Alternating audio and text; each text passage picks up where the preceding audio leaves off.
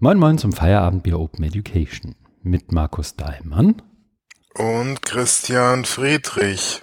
Guten Abend, Markus. Guten Abend, Christian. Es ist der, ich glaube, 7. November, ne? 7. November, 19.13 Uhr und wir beginnen mit Episode 61 unseres Podcasts. Und das ist eine wunderbare Gelegenheit, dich zu fragen, worum es denn in unserem Podcast überhaupt geht. Ja, dann werde ich mal spontan drauf antworten. Ja. Äh, in unserem Podcast geht es um eine Gesprächsaufzeichnung, was ja bei Podcasts oft der Fall ist, dass man sich ähm, unterhält über bestimmte Themen und dabei ein Aufnahmegerät laufen lässt. Und bei uns ist das Thema so ähm, offene Bildung, Open Education. Also glaube ich im, deutschen Bereich mittlerweile auch so ein bisschen bekannter Begriff Open Education. Äh, wir fassen da verschiedene Dinge drunter und ähm, auch, also auch sowas, was ähm, im Dunstkreis von Digitalisierung und Bildung diskutiert wird. Und im Kern geht's um Artikel, die wir lesen in äh, Web, äh, im World Wide Web, die uns aufgefallen sind und ähm, die wir besprechen um dann unseren geschätzten Hörerinnen und Hörern auch einen Einblick zu geben, also einerseits darauf hinzuweisen, da gibt's interessante Artikel, also Leseempfehlungen oder wie du immer gerne sagst, dicke Leseempfehlungen. Mhm. Äh, und dann noch so ein bisschen Kommentierung, also was uns, was uns dabei aufgefallen und daraus ergibt sich dann immer so ein ganz gutes Gespräch und also wir versuchen da auch also aktuell die Diskussion, die an verschiedenen Stellen geführt wird, zu begleiten. Dafür gibt's ja auch unsere ähm, sehr beliebte Rubrik, äh, was wir gemacht haben äh, wo wir uns ja auch oft bei äh, diversen Veranstaltungen rumtreiben und das versuchen wir dann natürlich hier auch nochmal äh, so ein bisschen aufzu, aufzuarbeiten und zusammenzukehren. Wunderbar. Ja. Gar nicht schöner beschreiben können. Wir machen das, und das hat man, glaube ich, an ein, zwei Stellen gerade auch gehört, meistens, ähm, wie sagt man, remote, also auf die Ferne per Aufzeichnung. Und gerade hat, glaube ich, das Internet einen kurzen Schluck aufgehabt, aber man müsste immer noch alles gehört haben. Wir geben uns natürlich Mühe, was die Soundqualität angeht. Eins wir arbeiten dran. Ja, so ist es. Eins der Rituale, das wir eingeführt haben, ist, dass wir uns gegenseitig zu Beginn einer Episode darüber informieren, was der jeweils andere trinkt. Was trinkst du, Marco? Ja, mich hat ähm, das schlechte Gewissen geplagt, hm. weil ich ja die letzten Folgen, äh, also zumindest die letzte Folge Wasser getrunken habe. Mhm. Und ähm, dieses Mal habe ich in meine Biervorräte gegriffen und ich habe hier noch äh, aus dem Sommer, Spätsommer äh, äh, italienisches Bier. Mhm. Äh, ein Forst Premium. Ich habe da auch mal einen Link reingesetzt zur Forst Brauerei wenn wir da nämlich, ähm, als ich in Südtirol war, äh, in Meran, äh, einen größeren Vorrat mitgenommen und von dem zehre ich jetzt immer noch und genieße jetzt ein Forst Premium. Sehr gut. Der Wikipedia-Artikel über die Brauerei Forst sagt, dass um die Belieferung bis nach Sizilien zu ermöglichen, eine Abfüllanlage in Palermo betrieben wird. Aha. Ja, habe ich auch gedacht. Bei so mir weit war ich jetzt nicht. Bei mir ist es auch ein Bier aus dem Süden, aber nicht ganz so weit. Ich trinke ein Bayreuther Helles. Mhm. Damit wären wir dann eigentlich auch schon bei unserer nächsten Rubrik, nämlich dem Feedback. Und wir haben in den Kommentaren zur letzten Episode ein bisschen Feedback bekommen. Ähm, ich weiß nicht, ob du noch irgendwie mündlich übermitteltes Feedback hast oder ob Jemand, hat jemand dich in einer Fußgängerzone angesprochen und gesagt, hey, du bist doch der Markus aus dem Feierabendbier? Mm, nee, aber also ich gedacht, die Leute wollen da auf mich zukommen, aber es war dann doch nicht so. Ja. Äh, nee, zu weit ist es noch nicht. Okay, wir arbeiten dran. Aber wir haben Kommentare von Julia Sommer und Oliver Tacke in unseren Kommentaren bekommen. Besten Dank dafür.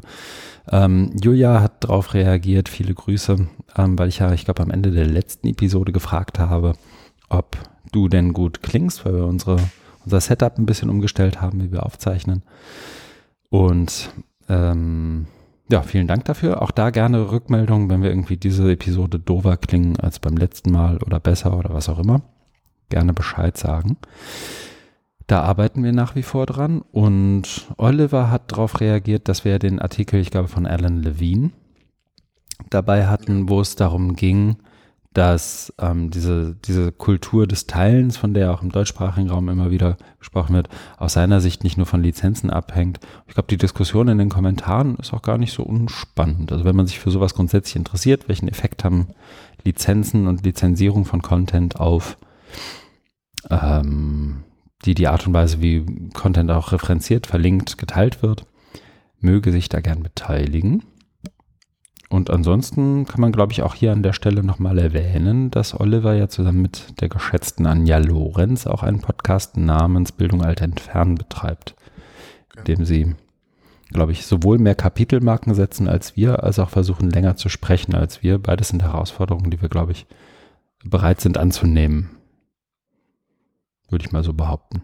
Auf jeden Fall. Ja. The game is on. The game is on. Wie du geschrieben hast. So ist es. Bringt mich aber auch dazu, mich nochmal für die Kommentare zu bedanken. Feedback wie immer gerne.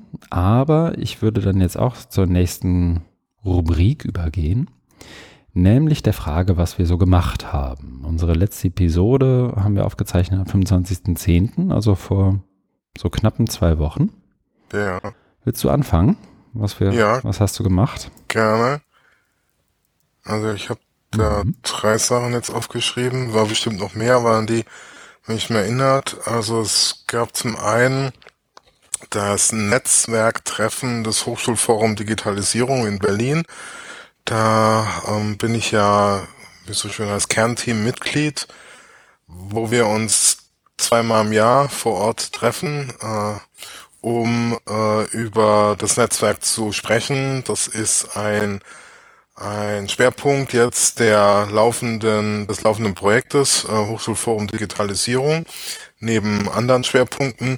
Da geht es eben darum, äh, wie der Name schon sagt, ein Netzwerk von Hochschulen zu schaffen, von Lehrenden, äh, die sich da einbringen können, um andere kennenzulernen, gemeinsame Veranstaltungen zu besuchen, sowie die ähm, Summer School. Mhm. Die war ja auch ein Thema also es gibt immer so einen Teil Berichterstattung, was äh, haben wir gemacht im letzten halben Jahr und da äh, ging es dann auch um die Summer School, bei der du ja auch ähm, beteiligt warst, mhm. aktiv.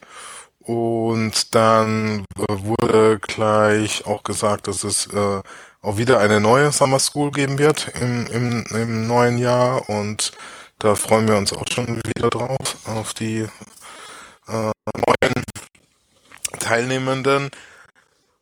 Genau, also ähm, es ist äh, geht auch so um die Mitgliederentwicklung. Mhm. Also das Hochschulforum versucht ähm, da möglichst viele ähm, Mitgliedshochschulen äh, zu gewinnen, äh, die da die da so präsent sind. Ne? Also weil man ja den Anspruch hat, so ein ähm, bundesweites Netzwerk zu sein und also dann nicht ähm, die regionalen Schwerpunkte hat. Mhm. Oder ne, sagen wir sind nur im Norden aktiv oder nur im Westen. Mhm. Genau, und das war dann auch nochmal so auch interessant äh, im Verlauf der Diskussion, so die Abgrenzung äh, mit anderen schon bestehenden Initiativen, wie zum Beispiel eTeaching.org. Ja, was man, äh, also ich finde immer schön ähm, zu sehen, wie da die Bereitschaft ist, sich auch sich weiter zu vernetzen. Auf der anderen Seite ist es auch ähm, interessant zu sehen, ja, wie geht man da jetzt um mit äh, sowas vielleicht wie Befindlichkeiten, ne? Mhm. Also was, was macht der eine, was macht der andere, ist dann, ne, also ist da eine Wertung drin oder so? Also ich will das jetzt, also jetzt nicht sagen, dass es so war, sondern einfach nur so allgemein, mhm. also, um so ein bisschen einen Eindruck zu bekommen, was da so, was da so ist. Aber ich finde, es ist ein wichtiger, äh, auch mal konstruktiver Prozess, einfach sich da, sich da abzustimmen, weil da gibt's ja schon, schon einiges, also auch an Bestehenden und ähm, da zu gucken. Also es war ein, ein Thema war dann auch, ähm, dass man möglichst frühzeitig sich auch über Veranstaltungen abstimmen sollte, damit nicht, wie es klassischerweise ist, ähm, im September oder im März ganz viele Veranstaltungen sind. Also das wird immer so sein, aber da gibt's halt schon bestehende und da muss man da jetzt nicht noch drei äh, neue Veranstaltungen hin, äh, mhm. sondern möglichst frühzeitig. Also wenn jemand was plant, wurde angeregt und ermutigt, dann sich möglichst frühzeitig, also weil so neue vielleicht in von einem Jahr oder so, dass man das dann schon mal großzügig äh, Vorfeld abstimmt, um da eventuell Überschneidungen aus dem Weg zu gehen. Mhm. Okay. Ja. Wie ist denn die Mitgliederentwicklung eigentlich? Ja, steigend. Also mhm. es, es, ist, ähm, es gibt äh, eine fast flächendeckende Verbreitung. Es gibt so dunkle Flecken in bestimmten Regionen, äh, wo noch, äh, wo, noch Luft nach oben ist, um es mal äh, freundlich zu formulieren. Mhm. Ja. Ja, aber da, also guckt man eben auch, dass man die dann noch irgendwie identifiziert, um da mhm äh, da auch noch so eine Beteiligung. Aber eigentlich ist man da immer ganz froh oder, oder, und ähm, über die Entwicklung. Also es ist eine, eine, eine positive Entwicklung, okay. die Mitgliedszahlen betrifft. Ja, also vor allem was die institutionelle Mitgliedschaft angeht, ne? Aber ja, genau. So Verschiedene Hochschultypen. Ja. Okay. Sehr gut. HFD-Netzwerktreffen. Ähm, genau, ähm, das war Links das. Du eigentlich? Nee, ne? Weil das war nee. eher eine interne Veranstaltung. Ja, genau. Mhm. Also es gibt dann immer äh, die ähm, auf der auf der HFD-Webseite, also sowas mhm. dann wie äh, Summer School natürlich dann beworben, da fängt ja dann die Planung wieder mhm. an und da wird dann natürlich zu gegebener Zeit auch wieder informiert. Ja. Oder über MetaMost, ne, also dem äh, Kanal, also zum Vernetzungskanal, das ist auch der Link da hm. auf der Hochschulforumsseite. Okay. Das war das. Mhm. Ähm, da, dann habe ich entdeckt, dass es ein Webinar gibt von dem Eden Network zum Thema Open Education What Now. Ja. Und da habe ich mich ähm, versucht anzumelden, okay. äh, zu registrieren äh, es war so ein bisschen irreführend, weil es hieß dann immer, ich soll irgendwie was ausfüllen und würde dann einen Link kriegen, aber es hat irgendwie nicht, also ich habe es dreimal versucht, hat nicht funktioniert. Daraufhin hat man sich aber mir erbarmt und hat man äh, auf Twitter mir äh, einen Link geschickt, ähm, wo ich dann direkt rein konnte. Ich glaube auch ohne Registrierung. Also ja. ja. Ist das oh. der Link, den du hier ins Pad gehauen hast? Das ist die, die Das ist ein Adobe Connect Link. Ja, das ist die Aufzeichnung. Also die wurde dann nochmal ähm, verschickt dann. Also es wurde aufgezeichnet und nach. Also ich war dann doch irgendwie registriert und habe mhm. dann da dahingehend nochmal äh, eine E-Mail gekriegt mit dem Aufzeichnungslink. Okay. Mhm. Ja. Und da waren zwei uns bekannte Menschen da, Catherine Cronin und Martin Weller. Mhm. Und haben so ihre, ihre Sicht dargestellt, also haben immer so kurze Inputs gemacht und konnte dann, so wie es bei diesen äh, Adobe oder virtuelles Klassenzimmer oder virtuelle Seminare oder Webinare üblich ist, dann parallel dann Fragen stellen oder Kommentare in den Chat posten, die wurden dann aufgegriffen. Mhm. Äh, was bei mir hängen geblieben ist, äh, bei Martin Weller war es so, der hat ähm, so ein bisschen zurückgeblickt auf sein äh, eingesetzt mit seinem mit seinem Buch ähm, von 2011, ähm, Digital Scholar, mhm. Scholarship. Da glaube ich auch einen Blogpost zugeschrieben neulich mal. Mhm. Ja, und auch gemeint, es könnte auch irgendwie Open äh, Scholar heißen. Mhm. Also ich fand es damals, weil ich war da gerade zufällig auch in England, äh, dort an der Open University und kann mich da noch erinnern, wie das da rauskam und ähm, war da auch sehr angetan und fand, es ist, das ist genau das, was man braucht. Es war eigentlich ein sehr spannendes Buch, mhm. weil ich sowas noch nicht kannte, ne? auch in der Art der Zusammenstellung, mhm. wie, er das, wie er das aufgezogen hat. Ja, und dann ging es eben darum zu gucken, was, was hat sich ähm, seit der äh, Zeit getan. Und da war so eine These dann von ihm, dass es halt verschiedene, also äh, unterschiedliche Communities gibt, wie jetzt so die Open Education Community und das andere ist dann so die akademische oder, oder diese Scholar.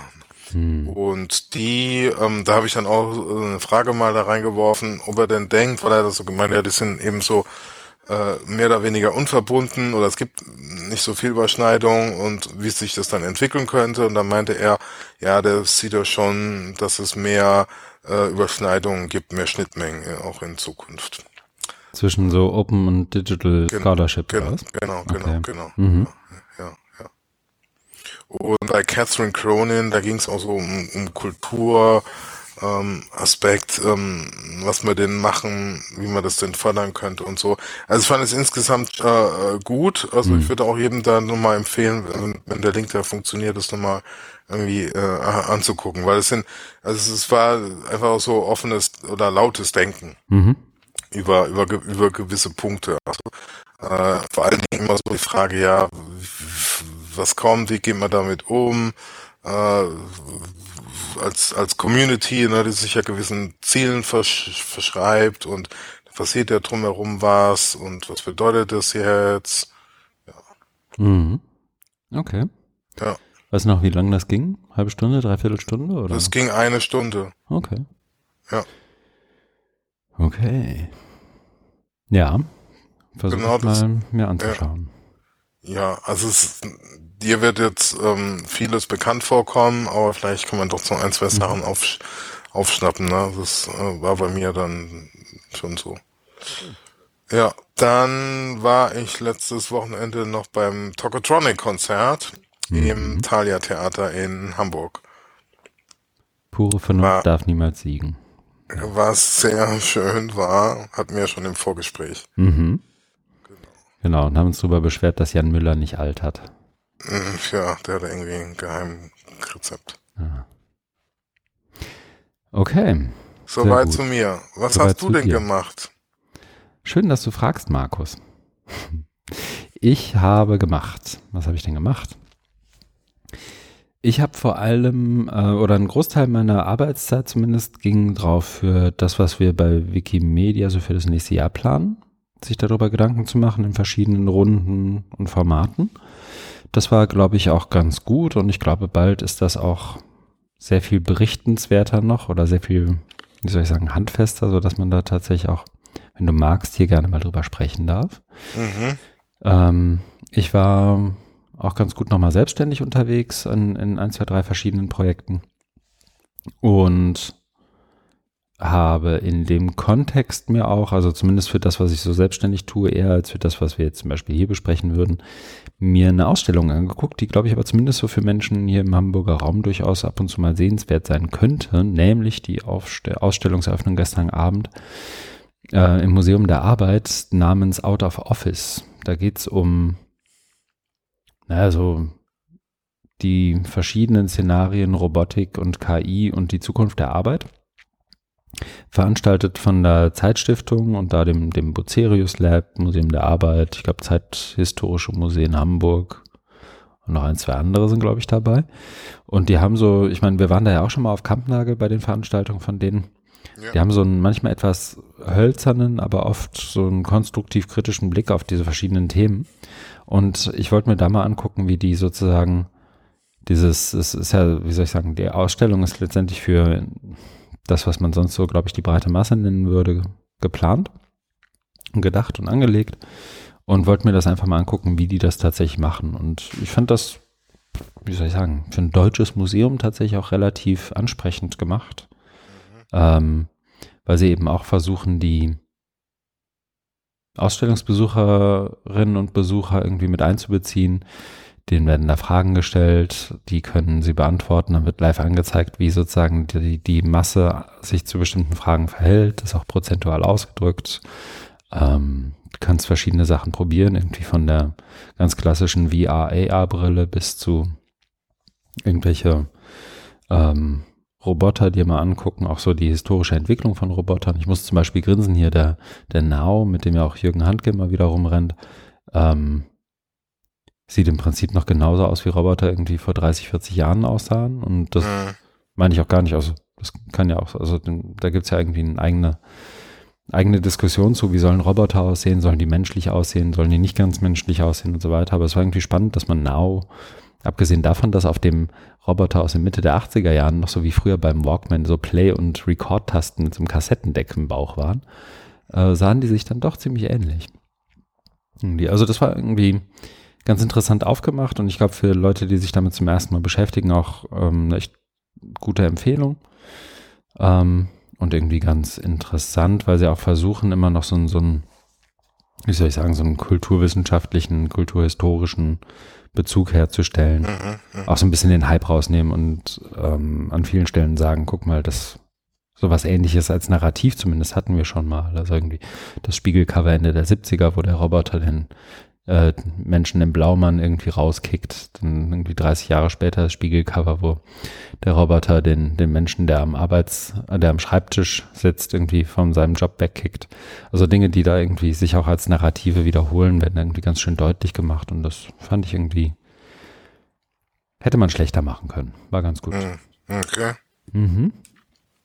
Ja, und Klingt davon abgesehen ähm, war es bei mir eher ruhig. Ich habe ähm, ein, zwei Podcasts wieder in Vorbereitung für so die anderen Projekte, die ich mache. Ich habe ähm, viel Wikimedia gemacht und viel Sachen halt, über die ich hier zumindest irgendwie selten spreche. Ich weiß nicht, vielleicht kann man das auch mal ändern, wenn wir wollen, aber ähm, ist, glaube ich, für jetzt auch noch nicht, ist in vielen Teilen, glaube ich, auch noch nicht so ganz spruchreif, was ich da so tue. Ich tue dir keinen Zwang an. Ja, mache ich das. Mal raus damit. Also so, wenn du, wenn du bereit bist dafür, bereit ne? Bin. Zur hundertsten Folge reden wir dann mal drüber, was ich sonst dann, mache. Dann öffne dich. mache ich gerne, Markus. Ich danke dir für das Angebot. Sehr gerne. Bevor ich mich öffne, würde ich aber vorschlagen, dass wir in unsere nächste Kategorie Schlawinern. Und die hat den Titel oder die Kategorie heißt, was wir gelesen haben. Und ich glaube, der erste Artikel darin ist wie so häufig irgendwie von mir. Was ja auch nicht ja, ist. aber das ist, Du hast ihn auch gelesen, ne? Ja, 50 Prozent. Ja. Also, ja.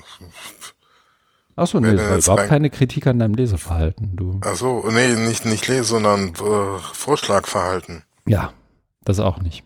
So war es nicht gemeint. Aber zu, zur Sache. Der Blogbeitrag ist von einer hier im Podcast, glaube ich, auch durchaus altbekannt, nämlich Mahabali. Ähm, trägt den Titel The Privilege to Choose Global Perspectives und ist wie immer bei Maha, das hatten wir ja auch schon öfter, irgendwie, wenn du es liest, merkst du, wie so die Gedanken durch ihren Kopf surren und direkt ähm, im Blogpost landen. Also ich finde das bei ihr ganz charmant, so ihre Abzweigungen im im Denken irgendwie auch nachvollziehen zu können. Ich finde das im Verhältnis zu anderen Blogposts von ihr ist der hier, finde ich, sogar relativ linear so in der Argumentationskette. Oder? Also, ich meine das gar nicht, ja, das, das, klingt scheiße. Nee, was ich damit meine ist, sie, sie schreibt ja wirklich, und das hat sie mir auch mal beschrieben, also teilweise schreibt sie ihre Blogposts mit einem Handy über die WordPress-App äh, auf dem Rücksitz eines Taxis in Kairo. Und sie hat einfach weder Zeit noch Interesse, das dann irgendwie achtmal zu redigieren, also wird es dann veröffentlicht. Und das ist ja, ja dafür ist es ja auch da. Genau, also das ist ja. Ich glaube, andere verstehen Bloggen inzwischen anders. Ne? Also das ist ein bisschen ja, so der das 2000. Muss ja immer so fein, fein ja. sein. Genau. Und, und, und Hochglanz. Und wie soll ich sagen, gemessen daran ist das hier, finde ich, sozusagen in der Argumentationskette ähm, hat es wenig Abzweigungen und wenige Verästelungen sozusagen. Das, das meinte ich damit. Ja, es baut aufeinander auf. Ja. Aber es ist trotzdem auch noch äh, lautes Denken, was, ja. was, was gut ist, weil also, genau. weil das sind ja immer Themen, wo es keine ähm, feste, also schon feste Meinung gibt, aber du kannst ähm, das jetzt nicht so runterschreiben, auch so wie du es gerade beschrieben mhm. hast, wie es jetzt macht, sondern dann müsst du dich ja wahrscheinlich irgendwie ein, zwei Jahre mal wegschließen und alles Mögliche dazu lesen und dann das irgendwie so ähm, aller so Kritik, also so im philosophischen mhm. Sinne, ne, ab abwägen und äh, Pro und Contra und dann hast du dieses äh, eine Wahnsinnsdokument mhm. dann und das ist ja hier so ein, ein eine Rohfassung. Aber ich finde es auch total charmant, weil früher haben ja auch die Leute, also alle großen Geister dann eben auch äh, über äh, Notizbücher geschrieben und alles mögliche voll und haben dann irgendwann mal das dann per, per Schreibmaschine oder, oder abtippen, abgetippt oder abtippen lassen. Mhm. Und diese Rohversion und Drafts, die hat man dann so auch nicht so gesehen. Also sind vielleicht in irgendwelchen Werkausgaben dann noch veröffentlicht, ne? oder irgendwelche Briefwechsel oder so oder Tagebücheraufzeichnungen. Das wahrscheinlich schon. Aber ähm, hier kannst du es eben auch unmittelbar dann veröffentlichen und kriegst da eben einen guten Einblick. Mhm. Und also mir ging es so, dass, dass, dass man da ja auch immer äh, ganz gut äh, irgendwo einsteigen kann äh, und, und also auch äh, Anregungen bekommt. Ne? Also man muss ja auch nicht das immer so ganz lesen und ganz mit mitgehen, sondern bietet ja einfach immer ziemlich viel an, finde ich, an Ideen. Ja, absolut. Also und ähm, was man auch, auch sieht irgendwie an, an, dass das, was, was sie da macht, ja zumindest für sie und auch für viele andere funktioniert. Also der eine, der eine Indikator ist, glaube ich, dass ich es ja auch immer wieder hier raushole, oder wir es immer wieder hier rausholen. Und zum anderen äh, für einen Blogpost sehr, sehr unübliche Anzahl an Kommentaren. Ne? Also irgendwie 17 Kommentare oder sowas hat sie gekriegt. Ähm, vielleicht fange ich mal vorne an und ähm, es geht in dem Blogpost darum, dass sie in einem in einer Hypothesis-Annotierung erwähnt wird. Ähm, und zwar steht da We need more barley ähm, in Klammern zum ähm, IE Global Perspective in all of our collective writing and research. Und was da, was ihr da irgendwie, ich glaube, im, erst zum, im ersten Moment ein bisschen sauer aufstößt, ist, dass diese globale Perspektive, also die Global Perspective mit, ähm, der, mit ihr gleichgesetzt wird. Also, dass das so, das sagt sie auch später, glaube ich, in irgendeinem Blogpost, dass sie für sich selber so ein bisschen die Gefahr sieht, ähm, da ist irgendeine Veranstaltung irgendwie in Westeuropa oder Nordamerika oder sonst wo. Und dann macht sich ein Konferenzorganisator oder eine Organisatorin irgendwie Gedanken, Mensch, da muss jetzt aber nochmal irgendwer so in, äh, in, in, wie sagt man in Anführungszeichen, aus Afrika dazu oder irgendjemand, der irgendwie nicht zu uns gehört oder irgendwie noch was anderes dazu bringt. Und den laden wir uns jetzt mal ein. Und dann ist das ganz oft Maha. Ja. Das stimmt, glaube ich, auch inzwischen. Also der also, Maha-Faktor da. Genau, das ist dann irgendwie, ah ja, die, die, die ist irgendwie offen, die schreibt irgendwie viel bei Twitter, die bloggt regelmäßig, die ist bei Virtually Connecting und sonst was ja, irgendwie sichtbar. Die kann gut reden, die, genau, die, und das, das Geile ist, und ich weiß nicht, ob sie das hier schreibt, aber das schwingt, glaube ich, bei vielen mit. Gleichzeitig denken die, aber da bin ich mir relativ sicher auch darüber nach, die ist zwar irgendwie Ägypterin in Kairo und irgendwie auch kritisch sozusagen aus, aus dem Kontext heraus. Aber die spricht absolut unsere Sprache. Ne? Also die, die hat keinen, keinen schlimmen Akzent, die verstehst du, die weiß auch, wie sie irgendwie reden muss, damit sie irgendwie von 200 Weißbroten in irgendeinem Vorlesungssaal gehört wird. Ja. Also ja. das kommt, glaube ich, noch dazu. Ja, das steht, glaube ich, ja nicht so explizit, aber ich glaube, sie ähm, deutet das, das, an. Ne? Ja, aber ich, selbst wenn nicht, also so, mhm. so würde ich es auch ein, ja. äh, einschätzen. Also das ist ja dann nochmal ein Unterschied, ne? Also wenn es jetzt jemand wäre, der so aus ähm, Schwarzafrika oder südlich ne, so, äh, Sahara käme ne, ja. und dann echt einen Akzent hätte, ne? Und das, äh, wo du auch deutlich siehst, dass der aus einer ganz anderen Region kommt. Genau, und das, das ist, glaube ich, auch so auf einem, auf einer anderen Ebene irgendwie nochmal für, auf ihr, für sie auch ein Punkt, weil sie einerseits natürlich den, den Punkt, der in dieser Annotierung sozusagen in dieser Fußnote irgendwie gemacht wird, nämlich klar brauchen wir irgendwie alle eine globale, eine globale Perspektive auf Themen, aber das Verständnis davon, was eine globale Perspektive tatsächlich ausmacht, ist durchaus unterschiedlich, je nachdem, von wo man guckt. Oder andersrum, der Druck, das zu haben, ist, glaube ich, ein anderer. So beschreibt sie das. Also Beispiel, wenn du eine Forscherin, ein Forscher irgendwie auf dem afrikanischen Kontinent, ganz egal wo bist, dann wirst du keine Karriere machen können, ohne dass du irgendwie die klassische westliche Literatur oder Forschung zu deinem jeweiligen Fachgebiet irgendwie zitierst. Mhm.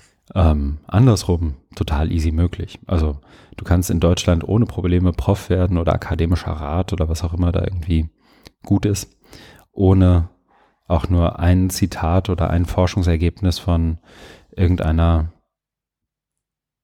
tunesischen Forscherin einzubauen oder sowas. Und damit macht sie dann irgendwie auch ein Stück weit deutlich, dass diese Art und Weise über globale Perspektiven nachzudenken irgendwie durchaus einfach aus einem unterschiedlichen Kräfteverhältnis halt auch entsteht und auch ein Unterschied oder andersrum dieses Kräfteverhältnis unter Umständen sogar ähm, nachbildet und verstärkt. Ne? Mhm, mh. ähm, und das finde ich, macht sie hier ganz gut. Also sie macht dann so, sie bringt ein paar Beispiele. Ähm, eine Konferenz wird nicht divers, nur weil man Maha einlädt, sondern wenn da irgendwie unter fünf Prozent ist ihr Maßstab hier, aber das kann man ja dann auch beliebig irgendwie auslegen. Ähm, Leute im Publikum sitzen, die irgendwie mit ähm, marginalisierten Gruppen irgendwie nichts am Hut haben oder denen nicht angehören. Ähm, dann ist das das eine. Das andere ist aus ihrer Perspektive, oder andersrum, dann ist das das eine, ähm, und nur weil man dann Maha zu der Konferenz einlädt, wird die Konferenz damit nicht automatisch divers oder heterogen oder was auch immer dann das Wording ist. Und das andere ist, sie sagt auch, dass sie ja nur eingeladen wird und das ist das eigentlich Absurde, weil sie eben das, was ich eingangs meinte, auch dieses Spiel ja mitspielt. Ne? Also sie mhm. twittert, sie bloggt, sie publiziert in den Medien und in den Sprachen, die von uns überhaupt lesbar sind. Ähm, und spielt das Spiel letztendlich mit, um auch eingeladen zu werden und um diese Punkte, die sie jetzt hier in dem Blogpost zum Beispiel macht, auch zu machen. Aber spielt sie das Spiel auch mit, indem sie dann hauptsächlich äh, Quellen aus mhm. der westlichen Welt zitiert? in ihrer Arbeit? Also ich kenne jetzt da nicht alle. Ich weiß nicht, ob sie es in dem Blogpost hier erwähnt, aber so aus dem, was ich so von, wenn ich mit mal spreche oder wenn wir zu tun haben, sagt sie das schon. Ne? Also und äh, wie soll ich sagen, aus ihrer Sicht, und das ist dann, glaube ich, wiederum der Unterschied, wäre es auch irgendwie totaler, also die kennt ihren, keine Ahnung, was nehmen wir denn mal, ihren Foucault schon. Also wenn du hier in die Kommentare guckst, Simon Enser, irgendwie Franzose und Englischlehrer, kommentiert was und sie ähm, schreibt irgendwie, glaube ich, sogar auf, als Antwort darauf, sounds very Foucauldian. Ähm, und, mhm, und wie soll ich sagen, aus dem, was ich so von ihr lese und kenne, ist es ja auch so, dass klar so Leute wie, wie Foucault zum Beispiel durchaus ihren Platz bei ihr finden und sie die zitiert. Ähm, ich glaube einerseits aus der Motivation heraus, dass sie ja irgendwie auch weiß, dass wenn du das in einem Journal publishen möchtest, dass es dann irgendwie auch sein muss. Also mhm. westliches westliches ähm, Journal, da muss irgendwie auch westliche Forschung rein, sonst nehmen die das nicht an. Mhm. Ähm, und das andere ist, glaube ich, ähm, das würde ich ihr aber, das, das würde ich ihr mindestens genauso zuschreiben, dass sie es eben auch reinnimmt, weil es irgendwie aus ihrer Sicht natürlich auch irgendwie, wie soll ich sagen, durchaus valide Forschung ist. Ne? Also sie, ich glaube, ihr Punkt ist eher diese Abstufung sozusagen. Ich als Ägypterin nehme, bleiben wir mal bei Foucault, über, übernehme euren Foucault in Anführungszeichen aber wann übernehmt ihr oder was wäre denn überhaupt das Gegenstück? Könnt ihr das überhaupt sagen? Ne, was wäre denn ja. der, der tunesische Foucault oder was auch immer es dann ist? Ja, ich glaube, ähm, das ne? sind verschiedene Dinge. Also das eine ist ja Foucault als äh, Geistesgröße, der mhm. äh, ganz klar seinen Stellenwert und seinen, seinen Platz in der Geistesgeschichte hat. Und der und und das wäre ja auch ähm, in Form von Ignoranz, wenn man jetzt sagt, nur weil er Franzose war ähm, und, und eben nicht aus einem anderen Erdteil kam, ignoriere ich ihn. Mhm. Sondern die eigentliche Frage ist doch, wie sieht's denn mit der afrikanischen Foucault-Rezeption aus? Also, ne, also er bietet ja gewisse Lesarten mhm. an und, und Theorien. Und dann ähm, entwickelt sich so weiter, weil er ist jetzt auch schon viele Jahre tot. Und ähm, da gibt's ja auch, also die Geschichte geht ja weiter. Und dann gibt's ja auch Menschen aus Afrika oder aus Indien oder aus äh, China, die sich mit Foucault beschäftigen. Und die Stimmen müsste man doch dann hören. Ne? Also die, die ähm, globale Foucault-Rezeption und eben nicht nur die westlich dominierte Foucault-Rezeption. Mhm. Ich glaube, da das ist so ein anderer, so ein anderer Punkt, ne? Genau, ich glaube, da, da wird sie dir auch zustimmen. Ich glaube, ihr Punkt ist sozusagen im, im Originären ein bisschen ähm, ursprünglicher noch.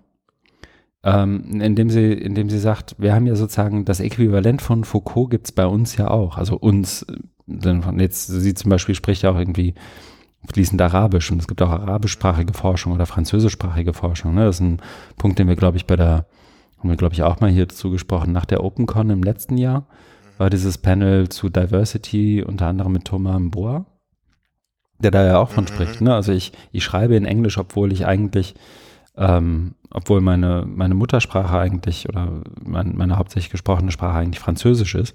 Aber damit ihr das überhaupt lest, damit ihr damit was anfangen könnt und damit ich überhaupt irgendwie eingeladen werde zu Konferenzen, publiziere ich das natürlich auf Englisch und muss damit auch automatisch ganz viele der primären Quellen, also meine Foucaults in Anführungszeichen und Foucault hier mehr so als, wie soll ich sagen, als, als die, ähm, als, als sozusagen ein Beispiel für einen irgendwie gearteten Forscher, Theoretiker, was auch immer es ist. Ähm, die muss ich ausblenden oder die, es wird mir sehr viel schwerer gemacht, die zu integrieren, eben weil ich schon automatisch mich an diese, in Anführungszeichen, Sprachbarriere anpasse. Und weil ich andersrum, und das ist dann eigentlich der Druck, man könnte ja sagen, mach's halt auf Französisch, dann ähm, wird ihm das Leben als Forschender zumindest mal nicht sehr viel einfacher gemacht, beziehungsweise er hätte, glaube ich, gar keins. Auch nicht in seinem französischsprachigen Kontext. Okay. Das sind, glaube ich, so die, die Punkte, die ja. da noch äh, jenseits der Foucault-Rezeption, um in dem Beispiel ja. zu bleiben, auch noch mitschwingen. Ne? Ich würde gerne noch einen mhm. Punkt machen. Und zwar ähm, äh, passt jetzt zu Foucault. Mhm. Ähm, ich habe ähm, neulich ein Buch angefangen zu lesen. Das habe ich jetzt hier auch gerade nochmal rausgesucht, dass ich es auch ähm, ja richtig sage. Und zwar heißt es ähm, Orientalismus. Ja. Das ist von Edward Zeit und ähm, da ähm, kritisiert er eben den eurozentrischen westlichen Blick auf die Gesellschaft des Nahen Ostens und die arabische Welt. Mhm. Und in der Einleitung bezieht er sich ja auf Foucault. Er sagt, er sagt, Foucault hat ihm unheimlich geholfen, ähm, seine, seine Sicht ähm, zu entwickeln, weil er eben Denkwerkzeuge anbietet. Mhm. Für seine, ne, und für mhm. seine Theorie. Und das ist, finde ich, also das ist so das Beispiel, was ich meine, ne? Also, dass man Denker nimmt und dann eben äh, aus einer bisher marginalisierten Richtung oder Welt ähm, den, den Menschen eine Stimme gibt, weil den hat es halt ziemlich gestunken, dass eben der, ähm, der, der Orient ne, äh, auf eine ganz bestimmte, sehr westlich dominierte Art und Weise dargestellt wurde. Und da schreibt es sich in dem Buch da ähm, so den Frust von der Seele. Das mhm. dann auch die Geburtsstunde des sogenannten, äh, der, der sogenannten Postcolonial Studies. Mhm. Dieses Buch. Und da spielt Foucault ähm, äh, eine zentrale Rolle. Ja, ich weil er ja genau diese, diese, diese Herrschafts- und Machtstrukturen na, na, identifiziert und äh, wie die Diskurse beeinflussen. Und da geht es ja weiter. Ne? Also er hat, und das finde ich ja immer das äh, Schöne dran, dass dann äh, der ähm, der Samen, ne, also jetzt im Sinne von Biologie, ne, der Samen oder das Mem äh, äh, verstreut wird und woanders da dann ne, hinfliegt und da neue Blüten äh, treibt. Ich hoffe, das ist jetzt nicht irgendwie zu zweideutig, aber hören eigentlich auch Kinder zu? Nein, und wir zeichnen auch kurz vor acht auf, ich glaube. Ah, okay. Äh, und ne, wie sich dann sowas weiterentwickelt mhm. und fortpflanzt und, und befruchtet. Ja. Und das ist doch ähm, das, das, das Spannende daran. Genau. Und nicht das, also um über Foucault streiten, sondern den ähm, sich zu ermächtigen, also auch aus der äh, arabischen Welt. Ja, genau, aber, aber eben auch den Punkt nochmal zu machen, den, äh, und das sind, ich glaube, das sind zwei verschiedene Punkte und beide haben ähm, irgendwie, wie soll ich sagen, ihre gleiche, eine gleiche Art von Berechtigung, wenn auch der Punkt ein unterschiedlicher ist. Ähm, weil du ja auch irgendwie dir, wie soll ich sagen, wir hatten, glaube ich, auch von Mahama den, den Beitrag, ähm, auch einen Blogbeitrag dazu, wen sie zitiert und wen nicht und wie man das irgendwie, wie sagt man dann, deliberat macht, ähm, ja, intentional ab, sozusagen. Abwägend. Genau. Und ähm, auch das war ja so ein Beitrag, der in die Richtung geht. Ne? Also wen, wen zitierst du, wen kannst du überhaupt zitieren? Also mein Französisch wird nicht reichen, um irgendwie Forschung zu lesen. Ich bin froh, wenn ich irgendwie nach dem Bahnhof fragen kann und mir irgendwie was im Restaurant bestellen kann. So, ne? Also die, auch diese Sprachbarrieren nochmal deutlich zu machen. Und das ist ja nicht nur eine Sprach, sondern auch eine kulturelle Barriere und auch eine Frage des, der Wertschätzung in irgendeiner Art und Weise, sich dem, sich da auch irgendwie einen Zacken mehr Mühe zu geben und sich das dann irgendwie mal anzugucken, was da zum Beispiel publiziert wird oder anderswo oder anders, anders wie auch publiziert wird. Mhm. Hm? Also ich würde es so sehen, dass dass wenn man jetzt nochmal bei diesen großen Denkern bleibt, dass man sich eben da auch nochmal die Rezeption anguckt, mhm. weil das finde ich schon sehr spannend, dass man ähm, dann, und da, das, das, also diese kulturelle Vielfalt, ne? Also und gerade bei äh, Geisteswissenschaftlern, äh, wie, wie mhm. Philosophen, ist es natürlich äh, eine unheimliche Bereicherung, dass wenn du auch mal von Afrikanern liest, wie die Foucault verstehen, weil da verstehst du natürlich auch was über Afrika als wenn du es in, mhm. äh, nur nur das das West das westliche ähm, nimmst, mhm. weil die Leute ne eine ganz anderen äh, und, und ganz anderes Verständnis haben und dann wirkt es wirken ja diese Theorien dann ganz anders da auf sie. Ja, absolut. Also das ist glaube ich so, das das eine ist glaube ich die Rezeption der großen Denker äh, aus dem Westen oder dem Norden anderswo.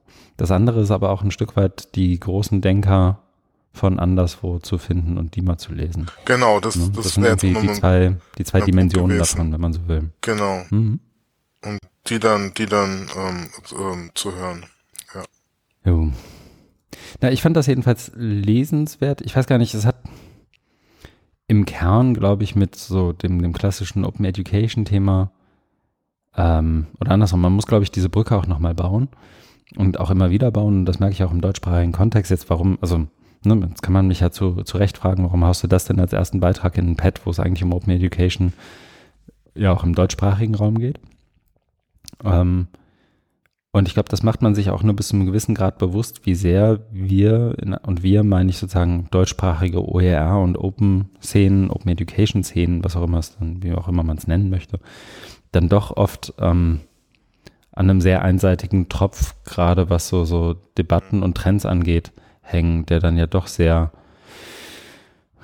mal von Mormonen, mal von irgendwelchen State Fundings in UK früher oder, na, also wovon das abhängt und wer da sozusagen auch den Dinge, Dinge vorgibt, den, den, den, den Takt auch vorgibt, ähm, Trends vorgibt ähm, und da auch ein Stück weit irgendwie damit ja auch bei uns eine Debatte beeinflusst, wo wir uns gar nicht so bewusst sind, dass das so ist. Ne? Also wenn du jetzt keine Ahnung, was wäre denn so ein Schreckensszenario für mich? Oder was Schreckensszenario überhaupt nicht. Aber wenn du anfängst und dich irgendwie mit Öffnung von Bildung beschäftigst, dann liest du irgendwie vielleicht Wiley, Siemens, Downs. Mhm. Ne? So, so die, die, ja. wenn du so willst, die drei großen Denker Open Education. Vielleicht kommt noch ein bisschen Dave Cormier dazu. Aber es sind dann alles drei Typen, die sind alle plus minus zehn Jahre alt im, oder im gleichen Spektrum, haben alle einen sehr, sehr ähnlichen Hintergrund und schon bist du irgendwie geprimed, weil da musst du irgendwie bei denen, die geben sich unterschiedlich viel Glück, Mühe individuell irgendwie auch, wie soll ich sagen, diverse Quellen dabei zu haben. Aber dann übernimmst du, glaube ich, auch automatisch deren Präselektion für das Thema, das dich eigentlich bemüht. Und das ist einerseits ja gut, dafür sind sie Experten.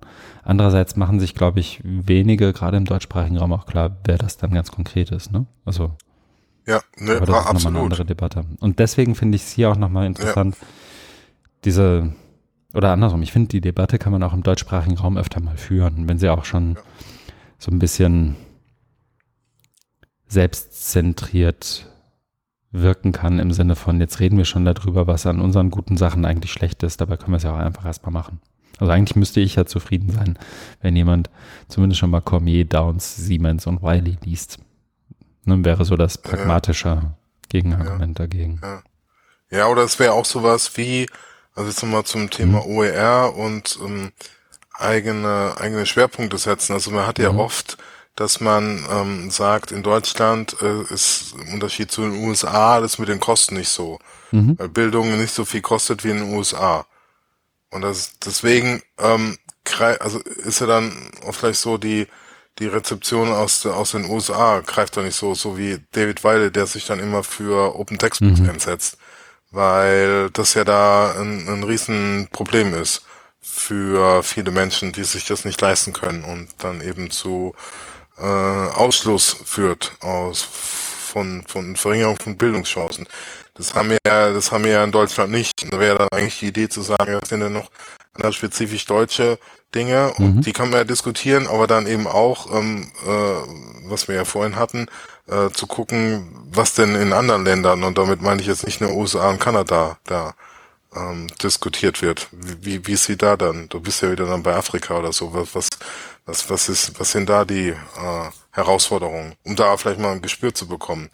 Weil ich finde es auch wichtig, weil es geht ja darum, äh, auch sich mal so ein Stück weit einen Spiegel vorzuhalten und so diese äh, Verstrickungen oder diese, was impliziter läuft, ne? Mhm. wo man sich dann, äh, wo man, wo man denkt, ja, man ist auf der guten Seite, aber ist ja dann immer auch nur äh, äh, eingeschränkt gültig, ne? Also wenn man dann bestimmte Positionen äh, bevorzugt und andere ausblendet.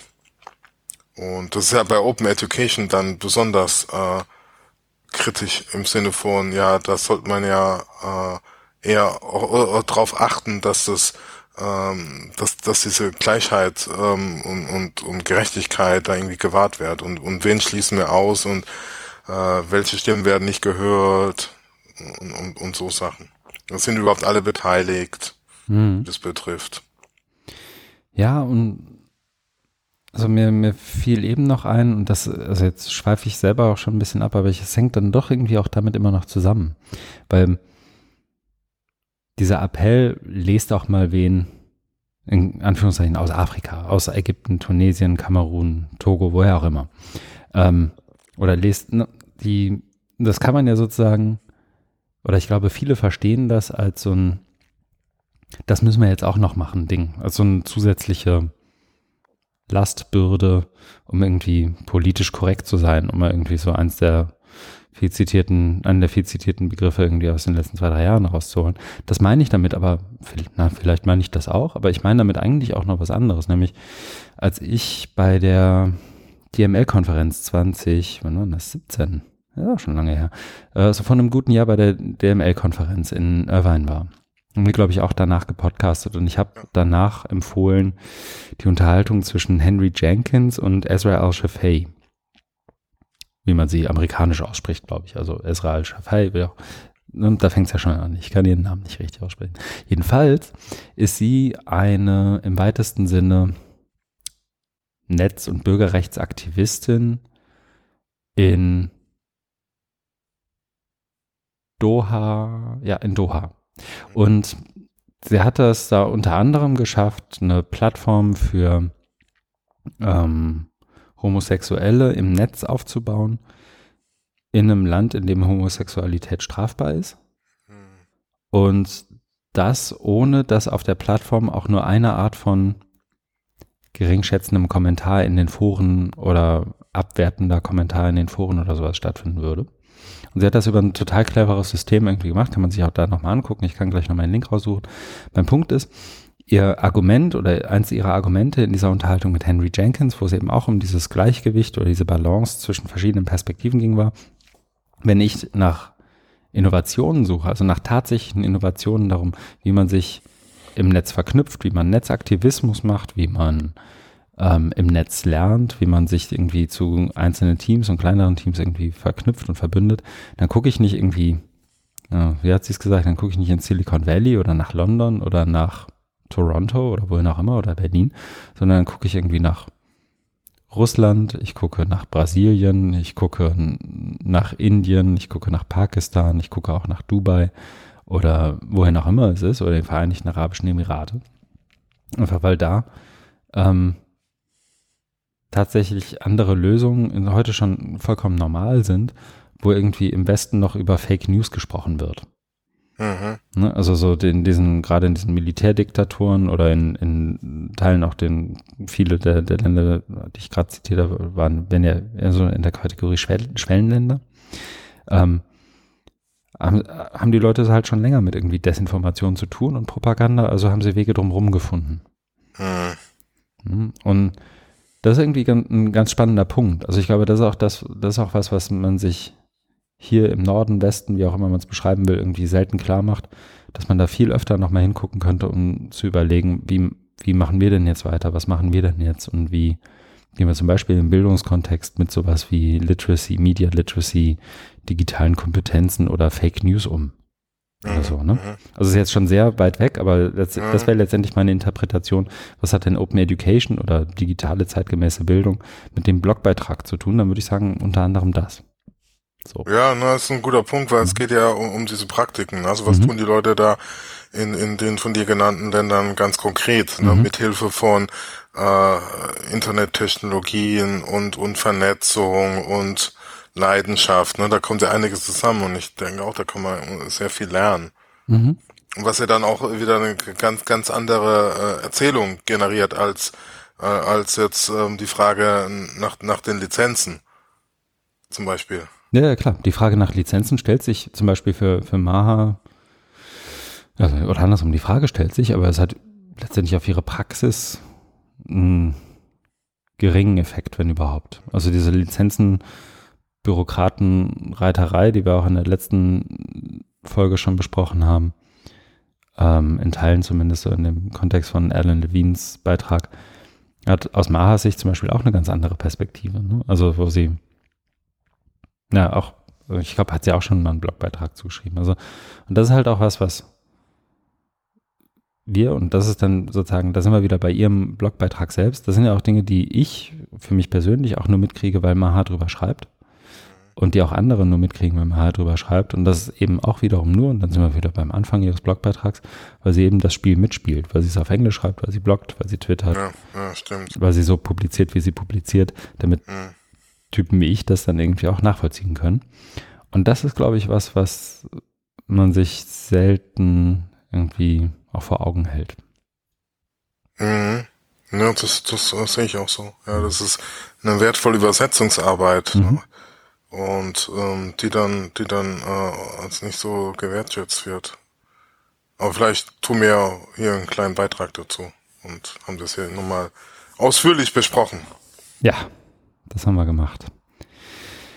Ich würde da mich auch tatsächlich über Feedback von anderen Menschen freuen. Ja, auch sowas wie, äh, sagen wir, Erfahrung. Also, mhm. also äh, erstens äh, würde mich auch mal interessieren, ob das Thema präsent ist und wenn ja, ob es da so Strategien gibt. Ne? Das hatten wir ja in irgendeiner Folge auch mal. Da gab es also auch so ein, ich weiß nicht, ob es sich bezogen hat auf einen Blogpost von ihr oder von mhm. jemand anderem, wo es darum ging, äh, wie schafft man ähm, so eine ähm, Global Awareness oder wie schafft man ähm, eben den Blick über den Tellerrand zu äh, schwenken, schwenken zu lassen. Dass man mhm. eben auf Twitter, also waren ja so Sachen dabei wie Folge auf Twitter äh, Leuten aus Afrika oder sowas, wenn ich mich richtig erinnere. Ja, in, in Mahas Blogpost waren dann so, ich habe so ein paar Strategien zumindest empfohlen. Was kann ich denn jetzt machen, so ganz konkret? Ich glaube, den da ein bisschen, na, was ist denn das Wort dafür? Intentionaler, also ein bisschen bewusster, bewusster damit umzugehen. Mhm. Und ich mache das inzwischen, ich versuche das zumindest, ähm, zumindest so bei Twitter nochmal genauer zu überlegen, muss jetzt irgendwie dem, also hast du die Art von Stimme, hast du die Art von Meinung nicht ohnehin schon in deinem Feed repräsentiert, äh, ganz davon abgesehen, dass der Twitter-Feed ja ohnehin ein ziemliches, also das ist ja nicht so transparent ist, was wann wie wo auftaucht und du das auch nicht wirklich steuern kannst inzwischen mehr, aber naja, das ist wieder ein ganz anderes Thema. Okay, ich Gut. guck mal, ob ich gleich mal raussuche die, das DML-Panel und vielleicht diesen anderen Beitrag nochmal von Maha. Ja. Und verlinke das hier nochmal. Aber das, ich würde sagen, damit setze ich jetzt hier auch mal eine Marke und marschiere mit dir zusammen weiter zum nächsten Beitrag. Der ist auch noch von mir in dieses Pad gehauen zumindest. Und zwar ist das nichts zum Lesen, sondern was zum Hören. Das hatte ich ja, glaube ich, im Intro auch schon kurz gesagt, dass wir auch noch einen Podcast dabei haben. Und der Podcast, den ich jetzt hier dabei habe, ist die Wissenswelle. Nicht, hast du, vor, bevor ich den hier reingehauen habe, hast du ihn schon mal wahrgenommen irgendwo? Nein. Okay. Weil eigentlich ist das, glaube ich, schon eine ganz gute Sache, auch für Menschen, die diesen Podcast hier hören, würde ich zumindest vermuten. Ähm, das ist ein Podcast von Daniel Messner, der unter anderem auch, das habe ich hier auch im Pad direkt verlinkt, äh, den von mir sehr geliebten Zeitsprung-Podcast produziert. Jede Woche eine neue Geschichte aus der Geschichte. Und Daniel ist, ähm, wir haben ihn ja mal kurz kennengelernt bei einem Podcast-Meetup hier in Hamburg. Genau. Da war ich, glaube ich, noch auf Krücken, ne? Ja, ja da bist du reingehumpelt. ja. Jedenfalls, Daniel arbeitet nicht nur als Historiker irgendwie bei, oder das ist ja eher so ein, so ein Hobby-Freizeitprojekt-Ding für Zeitsprung oder nimmt diesen Zeitsprung-Podcast auf, sondern ist auch, ich glaube, in einer Universitätskommunikation. Äh, der macht doch irgendwas Kommunikationsabteilung, ne? Genau, ja, das ist genau. irgendwie in der Uni-Kommunikation der Uni Hamburg. Das hat er, ach so, und da ist dann auch der Podcast jetzt entstanden. Genau. Und ich glaube, vorgeschlagen oder. Genau, ich glaube, er hat es jetzt geschafft, auch beruflich in diesem Job podcasten zu können und zu dürfen. Ah, sehr gut. Und das ist natürlich grundsätzlich zu begrüßen. Ja. Ganz abgesehen davon ähm, packt er sich äh, in dem Podcast immer wieder einzelne Wissenschaftlerinnen und Wissenschaftler aus der Uni und befragt die letztendlich zu ihren Disziplinen, Themenbereichen und so weiter und so fort. Und in Episode 3, sprich Wissenswelle 3, spricht er mit dem Erziehungswissenschaftler Hans-Christoph Koller über Bildung und Bildungsprozesse. Und ich dachte, das ist irgendwie, das klingt wie ein Podcast, den der Daimann gerne hören würde. dachte ich so. Ja. Aber Koller ja. kennst du wahrscheinlich schon, ne? Ja, ja, ja, klar. Mhm. Er ist ja auch Vorsitzender der Deutschen Gesellschaft für Erziehungswissenschaft. Mhm. Und ja, ist einer der bekannten Bildungstheoretiker in Deutschland. Mhm. Und in dem Podcast geht's eben um seine Arbeit, um, um die Forschung und ähm, da dann mal sein Bildungsverständnis exemplifiziert exemplifiziert, nämlich dass ähm, Bildung im Unterschied zum Lernen was ist, ähm, wo du dich ähm, mit ähm, anderen, mit dir selbst und mit der Welt auseinandersetzt und dann kommt es zu sogenannten Transformationen. Ne? Deswegen heißt ja seine Theorie dann immer die Trans oder transformatorische Bildungstheorie, äh, wo, wo dann dein Welt- und Selbstbild sich verändert. Mhm. Äh, das ist über mehrere, viele Jahre andauernd und er ging dann auch äh, sogleich über zu der oftmals sehr naheliegenden Frage, wie misst man denn Bildung? Ne? Also Bildung ist ja da immer sehr abstrakt definiert und die Frage ist ja dann, ähm, ja, wie, wo, wie kann man das messen? Also gerade in der Wissenschaft ne, und auch ähm, gibt ja seit vielen Jahrzehnten jetzt mittlerweile auch in der Erziehungswissenschaft eine starke ähm, äh, empirische äh, Wende oder positivistische Wende. Das heißt, äh, es geht um, um Erfahrung und weniger um Philosophie, um es mal sehr ähm, salopp zu sagen. Und da hat er natürlich auch gleich drauf geantwortet und ähm, er ist ja dann großer Vertreter der qualitativen Forschung, wo mhm. es ähm, über biografische Interviews, über narrative Interviews drum geht, um diese Bildungsprozesse aufzuschließen, also die aufzuspüren und dann gewisse Hints zu bekommen in den Interviews. Ne? Also wir führen da äh, Interviews mit allen möglichen Menschen und äh, versuchen da in den Interviews dann Indikatoren rauszufinden, äh, wann, äh, wo, woran sie jetzt die Bildungsprozesse festmachen. Mhm. Ja, das war so, ähm, so, so ein Schwerpunkt. Was ich das ein bisschen vermisst habe, aber das ist wahrscheinlich jetzt ähm, zu viel verlangt gewesen. Ähm, das war ja auch ein relativ kurzes Gespräch, das geht ja nur 25 Minuten und für so ein großes Thema dann, äh, aber es soll ja erstmal so, also die sind halt also sehr, sehr direkt da eingestiegen und ähm, also Sachen, wie mit denen ich mich ja beschäftige, ist ähm, auch so das, das, das die, die kritische Perspektive. Ähm, mhm. Weil, also er, er ist ja auch ähm, Anhänger von Humboldt, ähm, weil also die, die grundlegende Konzeption, die er auch verfolgt, ist ja von Humboldt entwickelt worden. Das heißt eben so der Bildungsbegriff. Und das hat er ja da auch gesagt ähm, in, dem, in dem Interview, dass es eben so in der Tradition ähm, des deutschen Idealismus, der deutschen Klassik, also mit Schiller und Goethe steht und auch in der Tradition mit der Aufklärung, äh, so wie, wie Kant. Mhm. Aber wenn wir jetzt ähm, äh, heute, 2018, äh, in die Nachrichten gucken oder, und uns informieren, da sehen wir Aufklärung nicht immer so viel. Äh, es hat ja dann doch nicht so funktioniert äh, mit der Aufklärung. Also habe Mut, dich deines eigenen Verstandes zu bedienen, äh, weil es gibt ja doch viel Hass, viel Krieg, viel Leid, viel Ungerechtigkeit. Und ähm, das ähm, ist ja auch in der Erziehungswissenschaft angekommen und da gibt's ja sowas wie kritische mhm. Pädagogik oder auch kritische äh, Bildungstheorie.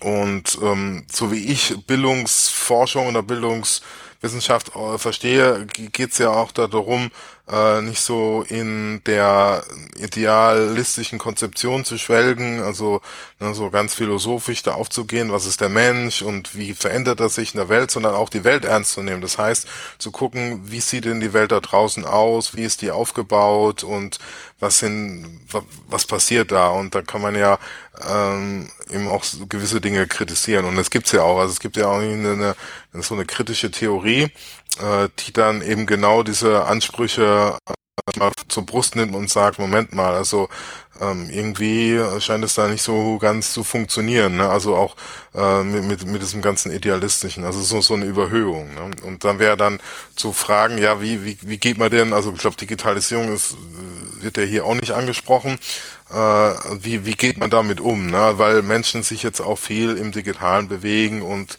ähm, da, ihre Welt sich da jetzt abspielt und da kannst du kannst du ja weiterdenken und sagen, ja, dann finden ja da auch irgendwie äh, Verarbeitung, Start, Abarbeitung an der Welt, die jetzt äh, digital repräsentiert ist und so Sachen. Hm. Ja, das stimmt. Also das, das, das, war eher so ähm, lehrbuchhaft, ne? Ja, also das, das waren, glaube ich, Sachen, die, die schon fehlen in dem Podcast. Das ist aber, also merkt man jetzt schon daran, dass du das ja auch, ähm, wie soll ich sagen, dass eine Zeit braucht, um überhaupt dieses Themengebiet zu umreißen und zu beschreiben. Ja. Ähm, dass das ja an sich schon mindestens mal eine einzelne Podcast-Folge ist und das ja auch dann irgendwie durchaus komplex ist insgesamt. Ne? Also was, wie soll ich sagen, dem Thema, glaube ich, nicht seine Berechtigung abspricht. Im Gegenteil. Ist, glaube ich, für das Format oder zumindest so wie ich die Wissenswelle verstehe, ist das ja so ein Format, in dem mal so kurz ein Blitzlicht, guck mal, das passiert hin, so, hinter unseren hohen Universitätsmauern. Ähm, ihr habt da mal eine Idee davon, was wir tun. Ähm, ist das ein, also das ist, glaube ich, das Ziel. Das andere ist natürlich, und das, da, da stimme ich dir dann total zu, ähm, zumindest habe ich dich so verstanden, das, was du gerade beschrieben hast, wäre ja sozusagen der Beweis über oder die Beweisführung für die Relevanz des jeweiligen Themas oder des Forschungsgebiets. Ne, also die ähm, zu überlegen, was macht denn jetzt ein Bildungsprozess aus in der digitalen Welt oder inzwischen laut, laut Daimann der postdigitalen Welt sozusagen, ja, ja. ist ja das, ist ja das eine, das aber auch noch so zu kommunizieren, dass es eben auch Menschen, die mit dem Wissenschaftsbetrieb sonst nicht viel zu tun haben, äh, irgendwie auch verstehen, worum es da geht, irgendwie sich daraus eine irgendeine Art von Handlungsempfehlung selber bauen können oder ableiten können, das irgendwie auch anders abstrahieren können. All das wäre ja in so einer idealen Welt auch der Anspruch an Wissenschaft in dem Kontext. Ähm, und das fehlt in der Episode sicherlich, wobei es auch irgendwie, also ich glaube nicht, dass es in 25 Minuten geht. Zumindest ja, stand jetzt nicht. Ne? Ich will mir jetzt auch nicht zu Unrecht tun. Also Koller ist nun mal auch kein Medienpädagoge mhm. oder, oder jemand, der sich mit Medien mhm. ersetzt hat. Also ich kenne seine Arbeiten und da geht es äh, immer sehr äh, theoretisch äh, um, um die Bildungsprozesse. Es gibt andere äh, Bildungstheoretiker, so wie äh, der mittlerweile emeritierte äh, Winfried Marotzki, mhm. aus ähm, Magdeburg, der ähm, ähnliche Theorie verfolgt und der war sehr stark ähm, sich immer mit Medien beschäftigt hat. Ne? Also der äh, Online-Communities, äh, Cyberspace sich angeguckt hat und das auch immer als ähm, so ein paar frühere Schritten angeguckt, wo immer sehr ähm, euphorisch ähm, beschrieben wurde, ähm, auf Flexibilisierung von Biografieentwürfen. Mhm. Also, dass du äh, in Online Communities ja dich neu ausprobieren kannst. Du kannst äh, deine Identität ne, äh, anders da ausspielen. Ne? Du kannst Dinge ausprobieren. Ne? Also auch dieses Tinkering ne? Mhm. Äh, hat sich jetzt natürlich, äh, wenn man jetzt heute drauf guckt, äh, so ein bisschen anders da. Ne? Äh, jetzt entwickelt. Aber das fand ich bei Marotzki immer sehr gut, dass er da ganz früh schon ähm, sich immer sehr intensiv mit den äh, Entwicklung beschäftigt hat und und dann auch immer die Brücke geschlagen hat. Also äh, also einfach dann die Fragen gestellt hat, was bedeutet das jetzt für Bildung und hat dann äh, und das fand ich auch immer sehr plausibel und ähm, also so, so diese diese Übersetzung der erste Schritt ne und dann einfach so Thesen rausgehauen jetzt wie dieses Flexibilisierung von Biografieentwürfen. Ne? Da hat sich halt angeguckt, mhm. was passiert denn da und hat es dann mit mit mit äh, seiner Sprache der Bildungstheorie übersetzt und und also das ist für mich jetzt persönlich dann immer ergiebiger als als was Koller so macht, weil da ähm, hast du immer den Druck, der schwebt dann irgendwo äh, rum und fehlt so die Andockung ne, an an an die an die Welt, was da draußen passiert. Aber irgendwann holt holt dich das denn ein, ne, weil das das, das kommt ja von, von allen Seiten. Also gerade, also ich, das habe ich glaube ich bei der letzten Folge erzählt, dass ich da bei dieser Medienpädagogik-Tagung war in Bremen, wo ja das Thema war äh, Medienpädagogik in, in Zeiten tiefgreifender äh, Mediatisierung. Mhm. Ja. Mhm. Gut, ist natürlich immer eine spezielle Fachgruppe. Medienpädagogik, ja. Koller ist ja da Bildungsphilosophen oder allgemein Erziehungswissenschaftler. Aber immer wenn es darum geht, äh, um die Welt, äh, denke ich, dann musst du ja auch mal die Welt angucken, ne? wie, wie sie sich denn, wie sie sich denn äh, äh, bietet. Ne? Und, und damit also, äh, ist, ist ja nicht nur ähm, Digitalisierung gemeint. Also bei Morotzki war das früher auch mal so, dass er sich da immer sehr also mit dieser ähm, Thema Kontingenz, ne? also ähm, so äh, postmoderne, gut, das hat Koller auch gehabt, der hat sich auch damit so Poststrukturalisten beschäftigt, also äh, Bildung dann als Möglichkeit, dich in einer immer komplexeren und kontingenteren Welt äh, zu orientieren. Dass du dich dann eben, also dass du hast ja nichts, auf was du zurückgreifen kannst, ne? Religion ist weggefallen, Gewerkschaften, Parteien. Äh, du bist ja dann radikal auf dich zurückgeworfen und dann passieren Sprünge, diese, diese Bildungsprozesse, wo, wo du dich dann äh, entwickeln kannst. Äh, kann ja, kann ja im Guten funktionieren, aber mhm. das hat er ja auch gesagt, das fand ich auch einen guten Punkt. Also ich will auch mal was Positives sagen zu dem ähm, Gespräch. Der hat dann nämlich auch deutlich gesagt, ähm, Bildungsprozesse können scheitern. Ne? Wobei da immer die Frage des Kriteriums ist. Ne? Also wenn dann irgendwie gewisse Transformationen nicht stattgefunden haben. Ne? Und äh, also das ist dann auch mal so äh, entgegen ähm, dieser dieses, diesem Quantifizierungswahn. Und das finde ich auch gut, dass er dass er da eben auch sich treu bleibt und äh, so die qualitative Forschung und sich diesem diesem äh, Vermessungswahn und Quantifizierungswahn äh, ein Stück weit äh, verweigert, ne? wo man dann immer dann mit Kompetenzen und Messung und Kompetenzenmodellierung und Kompetenzmessmodelle entwickelt, mhm. damit man auch ja immer genau rausfindet, wie viel äh, Performance Improvement hat es der äh, jeweilige gemacht und wie viel kostet uns das und so weiter. Ne? Das, das ist natürlich, also ist auch, auch wichtig, ne? dass, dass, dass Koller das dann so durchzieht und, und ähm, auf die, was, was du ja vorhin in deinen Ausführungen gesagt hast, also wie Wissenschaft funktioniert, das macht er wirklich gut. Also das ist so, ähm, dieses dieses äh, zweckfreie, ne? also wo es nicht darum ging jetzt Verwertung mit meiner, ne, mit ich versuche Bildung zu messen, um dann mhm. irgendwie äh, Ökonomisierung da ähm, was anzubieten, sondern mich interessieren einfach Bildungsprozesse fertig aus. Und da gucke ich mir die Leute an und halte mich mit denen und versuche das irgendwie zu erforschen. Das ist also total okay. Das, auch, das muss man jetzt wirklich mal hier so positiv sagen, in aller Deutlichkeit, sowas braucht es auch weiterhin. Damit äh, eine Gesellschaft, wie die unsere, wie die unsere und gerade in heutigen Zeiten, muss sich das weiterhin leisten können, dass solche Forschung besteht. Ich mag dem schon gar nichts hinzufügen. Ich fand nur, wird den hoffe, zustimmen. Plädoyer kam jetzt an. Ja, also bei mir auf jeden Fall. Gut. Nee, ich würde nur äh, in dem einen Punkt noch zustimmen. Ich finde diese, dieses Messen von Bildung sozusagen oder diese Versuche, Bildungsprozesse irgendwie zu messen und in Daten auszudrücken, hat er irgendwie ohne viele Kampfbegriffe elegant irgendwie vom Tisch gewischt. Ne? Ja, ja. Also das, ähm, das blieb, da blieb ich auch so kurz schmunzelnd stehen, glaube ich, als ich das gelesen habe. Nein, das, das ist wirklich gut, weil da gibt's ganz, ganz viel in der Erziehungswissenschaft, die, die sich jetzt immer mit dieser und mhm. und dem, dem dann äh, mit mit äh, Experiment, also quasi experimentellen Designs mhm. sich abgeben und ich denke mal, Leute, das passt einfach nicht. Ne? Also das ist einfach so dieses Anbiedern an die harte Naturwissenschaft, die dann arbeitet mit mit mit entsprechenden Modellen und so. Das das, das funktioniert da nicht. Ne? Du brauchst auch, also das ist auch wichtig für die Erziehungswissenschaft, weil die Erziehungswissenschaft hat wenig, wie man so schön sagt, einheimische Begriffe. Mhm. Und der absolute Zentralbegriff ist nun mal Bildung neben Erziehung. Aber Bildung über das ganze äh, über das ganze Leben äh, des Menschen, ne? Von der Wiege bis zur Bahre Bildung ist das einzig wahre. Äh, könnte man vielleicht also, so, so sagen, ne? Wäre vielleicht auch ein Episodentitel. Äh, aber ähm, ich äh, überleg, ich, weißt du, von wem der ist? Nee, von, von der Wiege bis zur Bahre. Das habe ich jetzt kreiert. Also gibt's. Das ja. glaube ich nicht, Markus. Wirklich? Oh, oh. Und ne, also das ist äh, allgemein gut. Äh, CC Zero. ich gucke das, das jetzt nach. Muss man muss nicht attribuieren. Ne? Mhm. Man kann, man muss es aber nicht.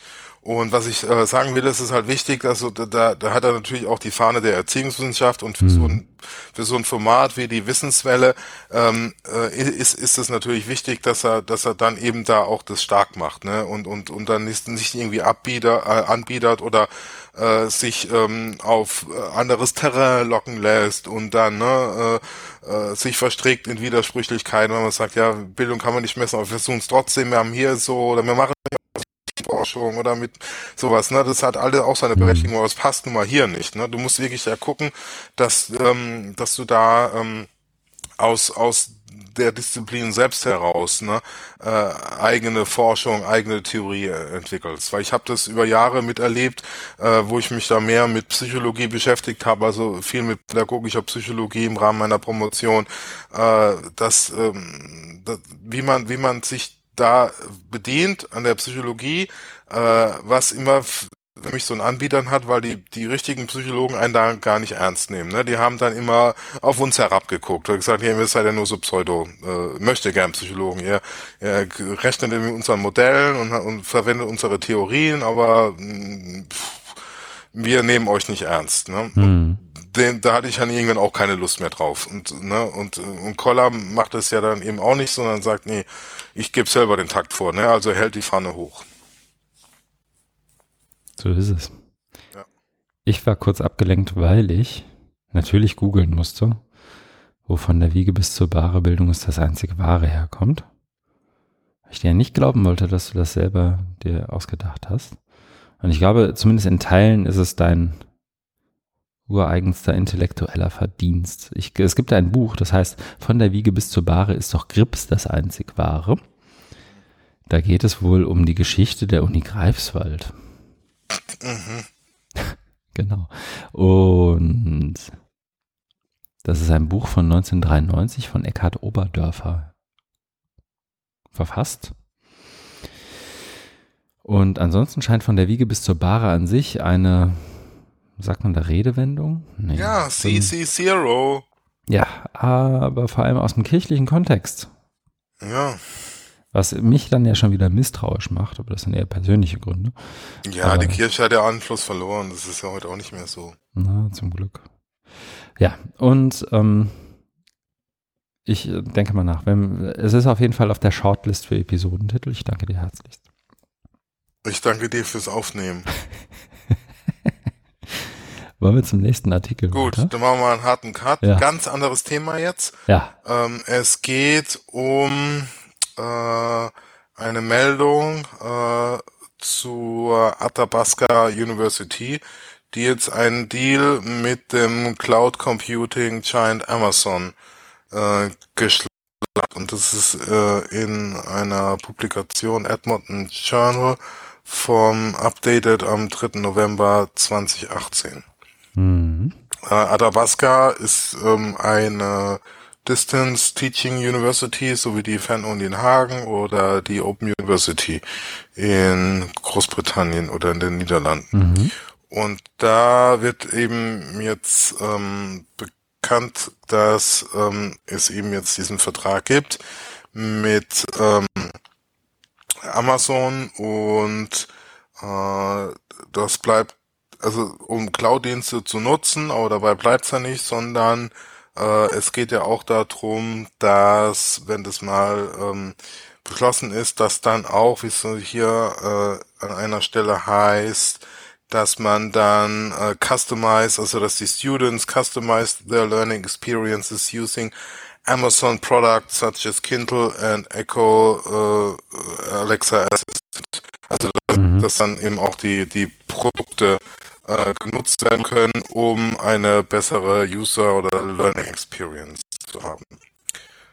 Genau, also könnte der Bruch wahrscheinlich jetzt nicht sein. Ne? Eben haben wir über Bildung philosophiert und jetzt geht's um äh, Learning Experience. Ne? Das sind ja, weil das sind ja wirklich genau die ähm, die die Gegensätze, ne, die da die da existieren und, und äh, wo es auch oft durcheinander geht, ne, wenn über Bildung äh, gesprochen wird. Und die einen meinen dann eben äh, hier Aussetzung mit der Welt, die anderen meinen äh, Learning Experiences using Kindle und Alexa.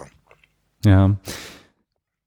Also ich habe gerade gesehen, das ist aber bei mir irgendwie zumindest im Juni nicht aufgepoppt, ähm, dass das Ding, dass dieser dieser Beitrag aus dem Edmonton Journal, wo das verkündet wird, eben vom 8. Juni diesen Jahres schon ist. Ähm, das tut aber der Meldung, glaube ich, keinen Abbruch. Was man zuerst denken kann, glaube ich, wenn man die Überschrift liest, ähm, Athabasca University gets 4.9 Million Grant to upgrade outdated IT. Denkt man erstmal, das ist ja super. Äh, 5 Millionen für outdated IT könnt ihr bestimmt gut brauchen. Im zweiten Moment liest man dann irgendwie Amazon und denkt sich, ah, die kriegen das von Amazon. Das ist aber totaler Quatsch, sondern das kommt natürlich mhm. von den äh, von der Province, also von dem, mhm. von der regionalen Regierung. Und ähm, ich glaube, dass, äh, wie soll ich sagen, mein größter Kritikpunkt daran ist auch gar nicht, ähm, so wie du es ja auch schon gesagt hast, so die, dass sie irgendwie Dinge bei Amazon hosten. Also wer im Netz tut das nicht. Ich glaube irgendwie, was war es, irgendwo eine Statistik, irgendwas um die 60 Prozent aller Services sind irgendwie Amazon basiert. Mhm. Das mag an sich irgendwie blöd sein, aber ähm, das würde ich jetzt irgendwie den Athabasca-Leuten nicht anleisten, wir sind nur ankreiden wollen, weil so macht man das halt heutzutage anscheinend. Sondern mein Punkt ist, glaube ich, viel eher die, was du ja auch sagtest, so diese Art, Bildung zu besprechen, Bildung zu verstehen, Bildungsprozesse zu besprechen, zu verstehen. Also das, das ureigenste Kerngeschäft der Universität so zu beschreiben, ähm, als sei es irgendwie, als würde es sich darauf beschränken, äh, Alexa zu sagen, erklär mir mal die, hm, hm, hm. Also irgendeine Task bei Alexa einzurichten und zu sagen, so, jetzt äh, haben wir Bildung. Und das ist, glaube ich, das, was, was man hier immer wieder so ganz gut rauslesen kann an verschiedenen Stellen. Und so kam das bei mir letztendlich und bei dir wahrscheinlich auch irgendwie. Ich bin bei, hab's bei Twitter gesehen und ich glaube, einer meiner Lieblingstweets dazu war von Brian Lamb. Ich gucke jetzt nochmal spontan parallel nach. Genau. Ähm, Brian Lamb hat das ver vertwittert und das ist tatsächlich jetzt sehr anekdotisch, aber er nimmt eben das Zitat, once Athabasca has customized its courses mhm. to fit into the Amazon framework, studying mhm. could soon be as simple as asking Alexa in your car to quiz you on your drive to work.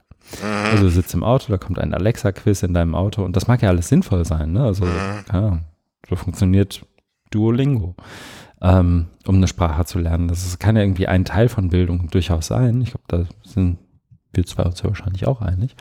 Ähm, dann Terry Green antwortet äh, so, so halb ironisch, Alexa, this isn't working, please play Despacito. Woraufhin Brian Lamb das wieder äh, zitiert und sagt, I'm sorry, Terry. Also er simuliert, dass Alexa darauf antwortet. I'm sorry, Tara, Terry, I can't let you, let you miss this deadline. Und eben zurückgeht zum Verquizzen.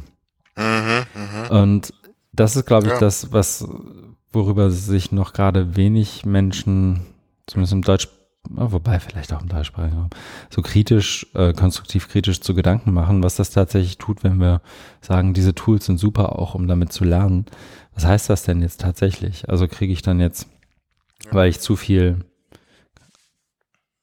keine Ahnung, bei Amazon kann man auch Serien gucken, ne? Ja. Weil ich zu viel Amazon Prime Serien gucke, dann irgendwann eine Meldung, übrigens Christian, du solltest jetzt weniger Amazon Prime gucken, du solltest jetzt irgendwie mal wieder an dein Vokabeltraining ran und finden wir das gut oder schlecht. Ja. Ja. Also man kann dafür auch argumentieren und wahrscheinlich es gut meinen, wenn man das denn will. Ja, das ist das eine, äh, so, so ein zweiter Schritt. Mhm. Der erste wäre für mich, der erste Punkt zu sagen, ja, wie ist, oder anzumerken, wie selbstverständlich äh, man so mit Learning verbindet. Mhm. Also äh, als als dieses Experience und dieses was man eben aus dem Unterhaltungsbereich kennt und weiß, wie das funktioniert, das soll jetzt dann eben, soll dann automatisch äh, auch gut fürs Lernen sein. Und da werden ja gar nicht die Fragen gestellt, ähm, ist das überhaupt gut, äh, wie, wie kann das aussehen, wie müsste das ähm, designt sein und mhm. welchen Kriterien. Äh, oder andere Alternative wäre, man macht's einfach und, und, und, und guckt dann. Ne? Also es war ja so wohl in dieser äh, von dir zitierten Twitter-Kommunikation äh, der Fall, ne? dass man das dann simuliert, wie würde dann Alexa reagieren und ja, will man das dann überhaupt? Ne? Und das, also da äh, ist, ist ja erstmal immer so, die Technik schreitet voran und dann äh, kommt, kommt später dann ne, so die ähm, Implikationen für das Soziale, so wie jetzt mit, mit Athabasca, nachdem die jetzt erst den Deal geschlossen haben, da fangen die ja erst an. Und, äh, da wird es ja dann auch verschiedene Erfahrungen geben. Ne? Ich weiß nicht, ob sie solchen Techniken setzen. Alexa ist überall im, im Seminarraum oder so, dass du dann automatisch immer verfügbar hast. Aber das wären ja genau die Dinge, die man oder die diskutieren äh, sollte. Ne? Wie, äh, was passiert ist, wollen wir das überhaupt? Ja, ähm, was ich ja schon finde und wo, wo ich jetzt auch irgendwie, also das eine ist ja immer das Argument, und das, das würde ich, glaube ich, bis zum gewissen Grad auch immer mittragen, dass Leute ja auch durchaus zu Recht argumentieren, sowas wie ein Bildungsprozess soll nicht seamless und einfach sein. Ne? Also dadurch, dass du irgendwie zwischendurch mal Scheit hast, dass du es irgendwie nicht so richtig hintereinander kriegst, dass du irgendwie drei Anläufe und drei verschiedene Versuche aus verschiedenen Richtungen brauchst, um irgendwie mit einem bestimmten Thema irgendwie dich auseinanderzusetzen. Dass das irgendwie mit dazugehört, das wird ja manchmal so ein bisschen romantisiert und da finde ich es dann schwierig. Aber da ist ja irgendwie schon was dran, weil dann lernst du irgendwie auch nochmal anders und mehr. Ähm, und worauf ich hinaus will, ist, ähm, mit Learning Experience, so wie es jetzt hier zitiert wird, ist ja auch ganz oft einfach gemeint, dass Dinge einfach mal gut aussehen. Ne? Also, dass eine Plattform nicht mehr so aussieht wie eine Bildungsplattform, sondern dass eine Plattform oder eine Webseite oder ein, irgendeine Art von Material dann einfach mal so aussieht, wie sonst auch Dinge im Netz aussehen, nämlich irgendwie ja. nett aufbereitet, das klingt gut, das sieht gut aus. Da hat sich jemand mal Gedanken über ein Logo oder einen Namen gemacht. Und das sind ja alles Dinge, die, wie soll ich sagen, im Zweifel die Attraktivität von bestimmten Dingen erhöhen und damit wahrscheinlich mehr Leute dazu bringen, in irgendeiner Art und Weise persönliche Bildungsprozesse durchzulaufen als sonst. Ne? Aber das ist ja sozusagen nur ein Teil dessen, was hier mit Learning Experience irgendwie umschrieben wird. Der andere Teil ist ja irgendwie diese ähm, schon fast merkwürdig scheinende Simplifizierung von irgendwie Lernen, Bildung auf die dieses Verquisen von Dingen. Ja. Und so, und diese, diese Simulation von Messbarkeit und all diese Dinge, die ja auch wahnsinnig schwer zu kritisieren sind, einfach weil das eine produziert Daten, das andere nicht und äh, wer Daten produziert, hat im Zweifel recht. Ne, also das ist ja dann irgendwie auch nochmal schwieriger, damit anders oder schwierig damit irgendwie anders umzugehen. Ja, für mich schwingt da auch immer noch ähm, das mit, was man so aus dem frühen E-Learning noch kennt. E-Learning ist gleich Easy Learning. Also es ist einfach, es soll, ähm, ist eingängig, also natürlich mhm. gehört da auch ein schönes Design. Äh, äh, und das ist auch wichtig äh, mhm. und richtig, aber ähm, es birgt so auch die Gefahr, ne, dass man äh, das so inf infantilisiert ne, mhm. ne, und dann dann äh, irgendwie ja so, so ein Spiel ähnliches Design hat und alles schön lustig und Spaß machen. Aber äh, das hat ja mit, mit, mit Lernen und Bildung nichts. Sondern da geht's ja immer darum, um die Auseinandersetzung und die muss auch irgendwie anstrengend sein. Ne? Und äh, klar, man kann, man kann das irgendwie erleichtern, unterstützen und da gibt's ja auch viele gute Sachen. Aber es ist ja doch, doch ein Unterschied, ob ich da jetzt irgendwie bunte Bilder und, und springendes äh, Grafik da reinmache oder ob ich sowas nutze, was wir vorhin bei dem äh, Blogpost von Mahabali hatten, mit Hypothesis arbeite, ne, wo ich, mhm. wo ich also was Funktionales habe, ich sage, das unterstützt mich, da kann ich kann ich annotieren, da kann ich austauschen, da kann ich, hat sie also gesehen, wie man kommentiert hat. Ne? Das ist, mhm. ist ja was anderes, als wenn ich da jetzt irgendwie Alexa äh, nach, nach nach dem neuesten Quiz frage oder Alexa mir das jetzt gerade vorschlägt, weil ich so viel Amazon Prime geguckt habe, muss man wieder ein Quiz machen. Ja, genau, aber das, das, ich glaube, was du meinst, ist sozusagen, dass Menschen ja durchaus auch in Teilen dazu tendieren, irgendwie Bildung auf genau sowas zu reduzieren. Ja. Und mein Argument ist, glaube ich, auch nur, also das würde ich unterstützen, mein Argument ist auch nur, dass das wiederum auch Bildung nicht ausschließt. Ne? Also nur weil was gut aussieht, nur weil was mal funktioniert ja. online, weil irgendwie mal alle Links irgendwie, also es sind ja wirklich auch geringe Ansprüche, die man inzwischen an Bildungsangebote online hat. Ne? So die Links funktionieren, man kann Dinge öffnen, Aha. man muss nicht irgendwie noch acht ja. Plugins runterladen, damit man da und da teilnehmen kann, damit sich dann da hinten was öffnet oder so. Also ja. diese Art von Learning Experience irgendwie auch einfacher zugänglich zu machen, ist dann ja irgendwie auch erstmal eine gute Idee. Ganz unabhängig davon, ob man dazu jetzt Amazon braucht oder nicht. Ich, meine, ja. ich würde immer behaupten, dass man das nicht unbedingt braucht, ja. ähm, um diese Art von Erreichbarkeit, Zugänglichkeit und teilweise auch Kommunikationsfähigkeit überhaupt erstmal zu erlangen. Ja, ja, ja. Ja ne, und das sind irgendwie auch da wieder so zwei Dimensionen oder zwei Seiten der gleichen Medaille, wenn man so will, oder der Diskussion. Naja, jedenfalls kriegt Athabasca 4,9 Millionen Dollar. Kanadische Dollar, ne? Das sind ja dann auch nochmal weniger Dollar eigentlich. Und schmeißt sie wahrscheinlich gleich weiter Richtung Amazon, damit das da irgendwie, damit das alles ja. schön wird. Ja. Machen wir da einen Haken dran, ja. Ne? Ja. ja. Der nächste Artikel, den wir hier haben, heißt Sekunde, da ist er.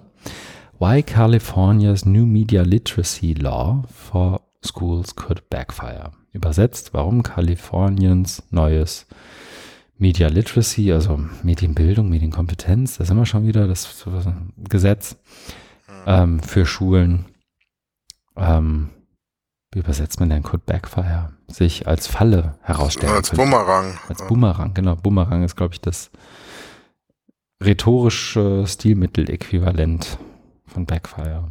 Ja. Ich habe es hier reingehauen, ähm, weil das eine Kritik aufgreift, die ja so, so Leute wie Mark Caulfield auch immer wieder schon mal hatten. Ähm, oder auch, das hatten wir, glaube ich, hier auch, Dana Boyd im Laufe des Jahres äh, schon an, an Media Literacy als Konzept ähm, hatten, wo er sozusagen als eine der Antworten oder als die große Antwort auf diese ganze Propaganda-Fake-News-Debatte immer war, Mensch, die, wenn wir es doch nur hinkriegen würden, die Media Literacy, also die Medienkompetenz, Medienbildung, Informationskompetenz mhm. unserer jungen Menschen irgendwie zu verbessern, dann hätten wir dieses Fake News Problem gar nicht. Ähm, mhm. Was wir hier, glaube ich, auch schon durchaus auch hier mal diskutiert haben. Und äh, hier aber schön pragmatisch anhand eines bestimmten Gesetzes, nämlich dem Media Literacy Law in Kalifornien, aus dem letztendlich nur hervorgeht, dass das im, in der Schule muss Media Literacy jetzt explizit adressiert werden.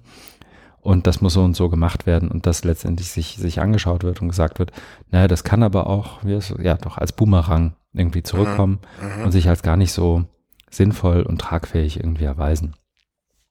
Ja. Und das kommt so ein Stück weit aus der, der Idee oder der Geschichte von Media Literacy auch nochmal raus, weil da eben auch das hatten wir, glaube ich, hier schon mal so diese ganzen Checklisten, die, glaube ich, im englischsprachigen Raum auch verbreiteter sind, zumindest nur soweit ich das einschätzen kann, als im deutschsprachigen Raum. Also diese ja, ganzen Crab-Listen und so. so diese, ich auch so sehen. Hackst du hier was ab, hackst du da was ab und schon kannst du sagen, ob die Webseite jetzt irgendwie seriös ist oder nicht oder so.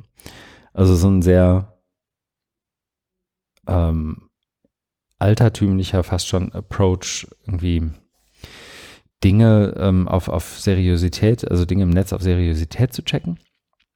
Und ähm, Valerie Strauss, die diesen Artikel hier in der Washington Post geschrieben hat, ähm, kommt dann eben auch mit sowas wie lateralem Lesen. Also bevor du irgendwie dir versuchst, anhand eines einzelnen Webseitenbesuchs anzugucken, hat das irgendwie ein Logo, haben die ein Impressum, sieht das irgendwie alles echt aus, ist das im Webdesign schön, sind da Schreibfehler drin, all was als diese Checklisten letztendlich dann enthalten.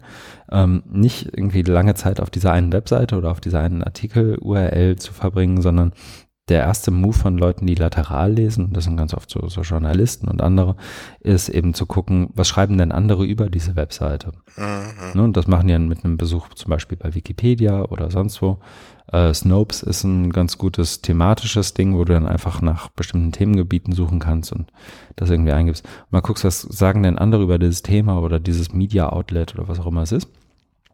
Und das wird zumindest ähm, in ihrem Artikel, laut ihrem Artikel ähm, in dem kalifornischen Gesetz praktisch nicht adressiert und das findet sie wiederum äußerst kritisch und das würde ich inhaltlich nur unterstützen wollen.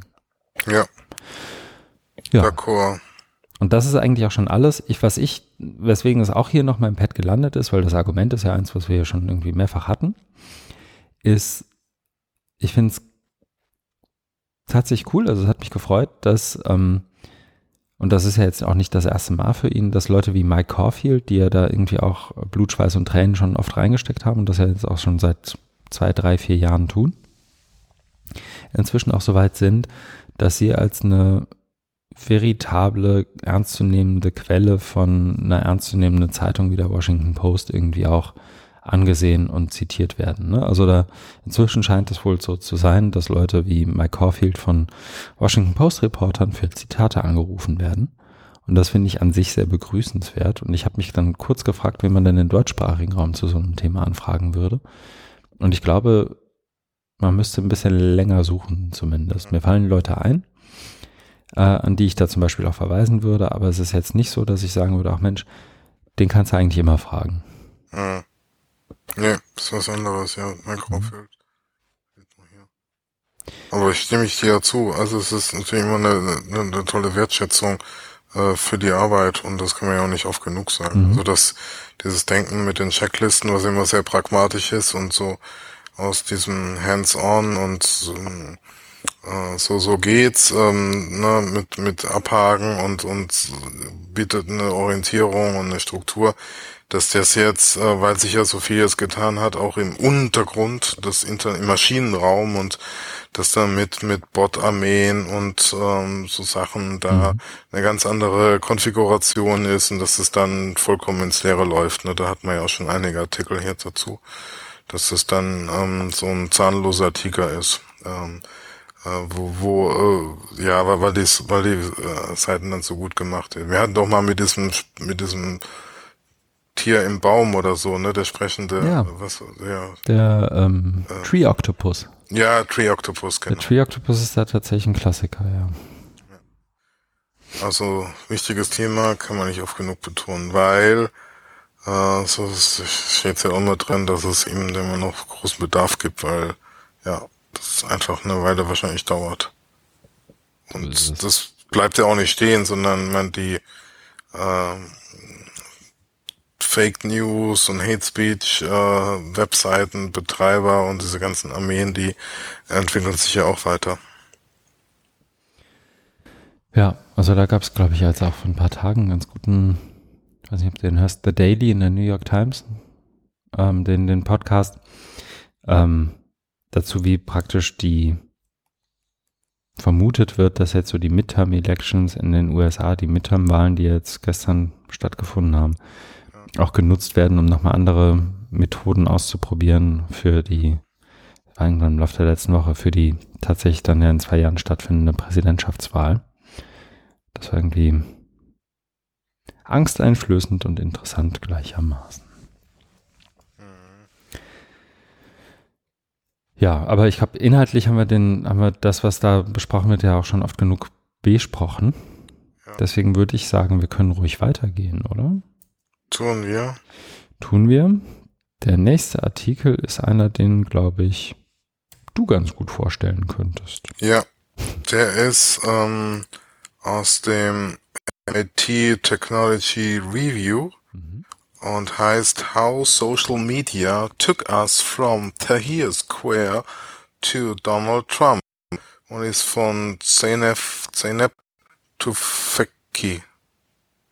Mhm. Wie ist es richtig ausgesprochen? Ich habe ähm, die US-Amerikaner, die ich sie aussprechen höre, sagen immer Zeynep Tufekci. Ja. Aber ob das dann so stimmt? Der ist vom 14. August 2018, schon etwas länger her. Mhm. Ich habe den aber äh, entdeckt über das eingangs von mir erwähnte Webinar, mhm. ähm, weil Catherine Cronin den erwähnt hat. Und da habe ich den parallel schnell gegoogelt und dachte, das ist auch hier eine Empfehlung ja. wert. Äh, es ist ein längerer Artikel, deswegen kann, also es ist schwierig, den jetzt da äh, insgesamt oder so zusammenzufassen. Was ich dazu sagen kann, ist, mhm.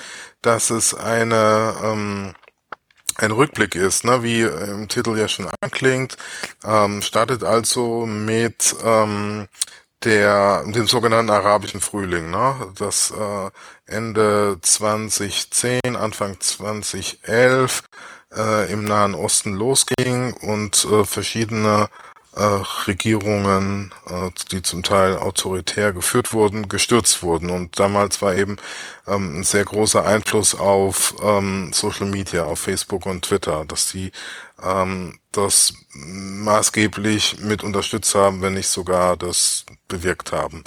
Und dann, also sie zeichnet es nach, was da, was da passiert ist und auch dann die Rolle der, der, äh, der Social Media und ähm, wenn das dann so weiter, also es bekommt aber dann ähm, schon so, ich will nicht sagen Risse, aber man hm. bekommt mhm. dann schon ähm, ein Verständnis dafür, dass so gewisse, äh, ich nenne es mal Lerneffekte stattgefunden haben. Das heißt, ähm, auch äh, autoritäre Regime haben dann verstanden, äh, Twitter und Facebook irgendwie zu benutzen, um, um das eben äh, für ihre Zwecke auch einzusetzen. Äh, dann äh, war ja auch noch, ähm, oder vorher schon vor dem ähm, äh, arabischen Frühling die Wahl von Barack Obama als erster mhm. afrikanisch-amerikanischer Präsident in den Vereinigten Staaten. Und da hatten ja auch ähm, die sozialen Medien eine große Rolle gespielt bei den Wahlen, dass sie da die Demokraten dann besonders gute Kampagne gemacht haben, um eben sowas wie Voter Profiling und Microtargeting ähm, zu machen. Und ähm, da war eben so ähm, diese Idee, dass, dass das Internet oder Web 2.0 und Social Media ähm, dazu da ist, äh, für Befreiung und Autoritäte, autoritäre Regime zu über, überwerfen oder zu, davon sich loszusagen. Mhm. Das ist ja auch noch so ähm, in, in diesem ähm, Cyberspace, in den frühen Cyberspace, also auch vor Facebook schon, äh, war das ja immer so angelegt. Ne? Also das äh, Cyberspace einerseits eben unregulierbar, äh, weil da haben die Mächtigen der Welt nichts zu tun äh, nichts zu suchen und, und sollen sich da nicht tummeln und aber auch so dieses ähm, Befreiende, was hier so aus dem aus der Counterculture in den USA kommt, ne? Also die die 68er. Da gibt's ja so ganz interessante Zusammenkünfte, ne? Also wie dann eben so diese diese Aktivisten ähm, dann auf einmal auch mit Computern sich getummelt haben, ne? Stuart Trent, Whole Earth Catalog und so weiter. Hm. Und das schwingt hier alles so mit ähm, weil es da eben äh, konkrete Ereignisse gab, wie jetzt eben äh, arabischer Frühling und die Wahl von Barack Obama. Aber dann ähm, bekommt es eben so Risse, äh, dass dann äh, mit mit NSA und mit Trump, also ist vielleicht jetzt ein so großer Sprung, äh, aber das äh, hier so, so ein Absatz mit Power of Platforms, mhm. dass dann ähm, eben Google und Facebook sehr ähm, groß und sehr dominant wurden und ähm, da immer mehr Macht bekommen haben. Und so sowas wie wie dann äh, der äh, YouTube und mit mit ähm, den Algorithmen und äh, also man kann das da und mit Donald Trump und so weiter. Also das würde jetzt, glaube ich, hier viel zu lang führen, das alles nochmal äh, zu äh, rekapitulieren. Was ich, was, was bei mir hängen bleibt, ist, was ich da einen guten Punkt fand, ist, dass sie ähm, dann sagt, ähm, das ist nicht nur äh, ein Problem jetzt von, von Facebook und Twitter, sondern irgendwie von der gesamten Gesellschaft. Äh, also dass man da nicht immer so, so, so trennt, also was jetzt hier das, das Virtuelle und das Digitale und auf der anderen Seite das, äh, das Reale, ähm, das, das ist schon miteinander zu tun hat, aber ähm, äh, wie ist das, dass es eben Institutionen braucht und, und Check und Balances und äh, ganz am Ende schreibst du dann was von Social Safeguards, dass die dann eben mhm. ähm, funktionieren sollten im 21. Jahrhundert und not just for digital technologies, but for politics and the economy in general. Und das äh, finde ich also auch äh, gut, dass man sich da nicht immer zu sehr auf Facebook stürzt, sondern darüber hinaus, äh, hinaus versucht das Denken, also so gesellschaftliche Strukturen. Äh, das ist natürlich immer in Wechselwirkung. Ne? Wenn du dir anguckst, so als aktuelles Beispiel aus Deutschland oder aus dem Spätsommer, wie dann äh, so, ein, so ein rechter Mob äh, sich in Chemnitz organisiert über äh, eben auch Aufrufe in den in sozialen Medien. Ne? Wenn da gesagt wird, so, da müssen wir jetzt mal äh, aufmarschieren. Dann äh, gibt's aber da schon bestehende Netzwerke, also auch schon vor, weit vor den äh, sozialen Medien und äh, die sind gut organisiert mhm. und die nutzen es natürlich für ganz andere ähm, Zwecke aus, als wir jetzt denken, dass es gut ist. Ne? Also das hat ja nichts von Befreiung, sondern eher um, um da Angst und Schrecken zu verbreiten. Ja. Also ich weiß nicht, ob das jetzt so rüberkam, was ich meine, ist, dass es ähm, eben äh, immer noch, also so Gesellschaft auch außer, also zwar mit maßgeblich durch Facebook beeinflusst wird, aber auch äh, darüber hinaus und dass man das dann eben äh, nicht nicht vermischen sollte, sondern äh, anders da denken. So war jetzt, so so ist jetzt meine Schlussfolgerung, wenn ich das immer so ganz hm. holzschnittsartig zusammenfasse. Ja, danke. Also mich erinnert das so recht stark, aber ich glaube, das ist auch ungefähr so gemeint an verschiedene Menschen, die auch inzwischen irgendwie schon fast bereuen, irgendwann mal darüber geschrieben und dazu publiziert zu haben, wie man sich irgendwie im Netz möglichst schnell eine Meinung verschafft, beziehungsweise eine Zuhörerschaft verschafft. Ne? Also so dieses äh, ehemals als schon fast emanzipatorisches Ding verstandene, die Leute müssen sich im Netz nur lernen, irgendwie zu kommunizieren, zu kollaborieren und auf einmal haben wir eine bessere Welt. So. Auf einmal machen die das und dann vertreten die nicht mehr das, wofür wir wir in Anführungszeichen uns das mal irgendwann überlegt haben, sondern die treten dann auf einmal irgendwie für, keine Ahnung, Antisemitismus, White Nationalism oder was auch immer ein mhm. und ähm, benutzen letztendlich die Tools und die Services und die Plattformen und das Netz in Anführungszeichen irgendwie als den, den, den Verstärker, den es nun mal ist und verstehen das in Teilen auch besser als diejenigen, die irgendwie für, wie soll ich sagen, humanere Dinge eintreten. Und ähm, haben es ja auch einfacher eben wegen verschiedener Algorithmen oder Plattformlogiken, weil sich eben polarisierende und spaltende und aufwiegelnde Berichte und Links und Beiträge irgendwie anders und schneller verteilen lassen als einer, in dem steht, dass das irgendwie auch einfacher und oder anders und kontextueller ist und so weiter und so weiter. Nur daran hat es mich irgendwie ein Stück weit erinnert, an diese ja auch inzwischen fast zwei Jahre oder ziemlich genau zwei Jahre, drei Jahre dauernden Kater-ähnlichen Erscheinungen bei so manchen Leuten, die irgendwie Ende der 90er, Anfang der 2000er und auch später noch irgendwie ähm, so die, die die Nutzung des Netzes als etwas grundsätzlich Gutes in jeder Art von Situation irgendwie vertreten haben, ähm, ohne wirklich Rücksicht auch darauf nehmen zu können, was da tatsächlich an Inhalten denn verbreitet wird. Ne? Also es ist ja auch nicht so, dass man da irgendwie den einzelnen Leuten in irgendeiner Art und Weise einen Vorwurf draus machen könnte, sondern das ist ja heute auch noch so. Also ich kann Leuten irgendwie beibringen, wie sie das, das, das oder das machen oder ihnen das zeigen und was sie dann hinterher mit den Fähigkeiten machen, die sie da erworben haben, ist ja nun wirklich nicht in meiner Hand. Ne? Also nur weil, um es mal ganz polemisch zu sagen, nur weil Leute inzwischen Atombomben bauen können, höre ich ja nicht auf, Physik zu unterrichten. Mhm. Ne? Also das ist irgendwie, finde ich aber, schwingt, schwingt hier immer so ein, so ein Stück weit mit in dem Artikel. Ne? Also du hast ihn gelesen, ich habe ihn nicht gelesen, deswegen frage ich, ist so, so ein so eine implizite Frage, glaube ich auch, was ich damit so meine. Mhm, mhm. Äh, ja, also du meinst, ob es zu dieser äh, Katerstimmung jetzt kommt, zu dieser Ernüchterung. Ja, ich glaube, Ernüchterung ist gut. Also so äh, im Englischen würde ich von so, so einem Bedauern sprechen, Remorse, ne? Also so ein, ähm, ach Mensch, hätten wir das mal anders gemacht damals. Ist ja, glaube ich, haben sich, glaube ich, viele, hab ich, oder habe ich zumindest viele so, so leise sagen hören bei verschiedenen Konferenzen und Gesprächen.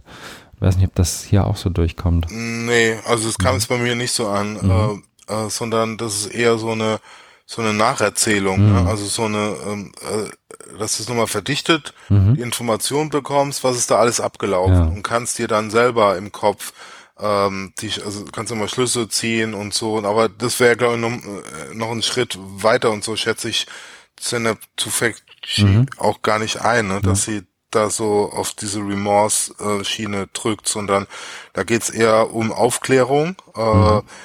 und, und, und Dinge, ne, die jetzt in der Rückschau auf einmal interessant sind, zu äh, hervorzuheben, mhm. zu beleuchten, mhm. einfach. Okay. Was ist da, was ist da passiert? Also das ist schon so ein Stück weit dann eben äh, neuere, neueste Mediengeschichte. Hm. Ja, ja, also wie du gerne sagst, äh, ähm, deine Catchphrase. Äh, Eine dicke, dicke Leseempfehlung. Ja, genau. Jetzt habe ich dir vorweggenommen, entschuldige. Ja, nein, also ja, aber ohnehin ja ist, alles, was. Ist ja auch deine. Hm alles, was äh, sie schreibt, ist ja eigentlich auch, also sie hat ja auch ein paar TED-Talks und all dieser. Und ich finde, sie hat das Talent, komplexe Dinge so zu beschreiben, dass man sich weder unterfordert noch überfordert fühlt, sondern irgendwie gut folgen kann. Ne? Ja, genau. Das, das war, also ich habe das mit, mit Interesse gelesen ja. und da kann man sicherlich natürlich auch noch mehr sagen, aber mhm. da bin ich jetzt auch nicht mehr so ganz in der Lage.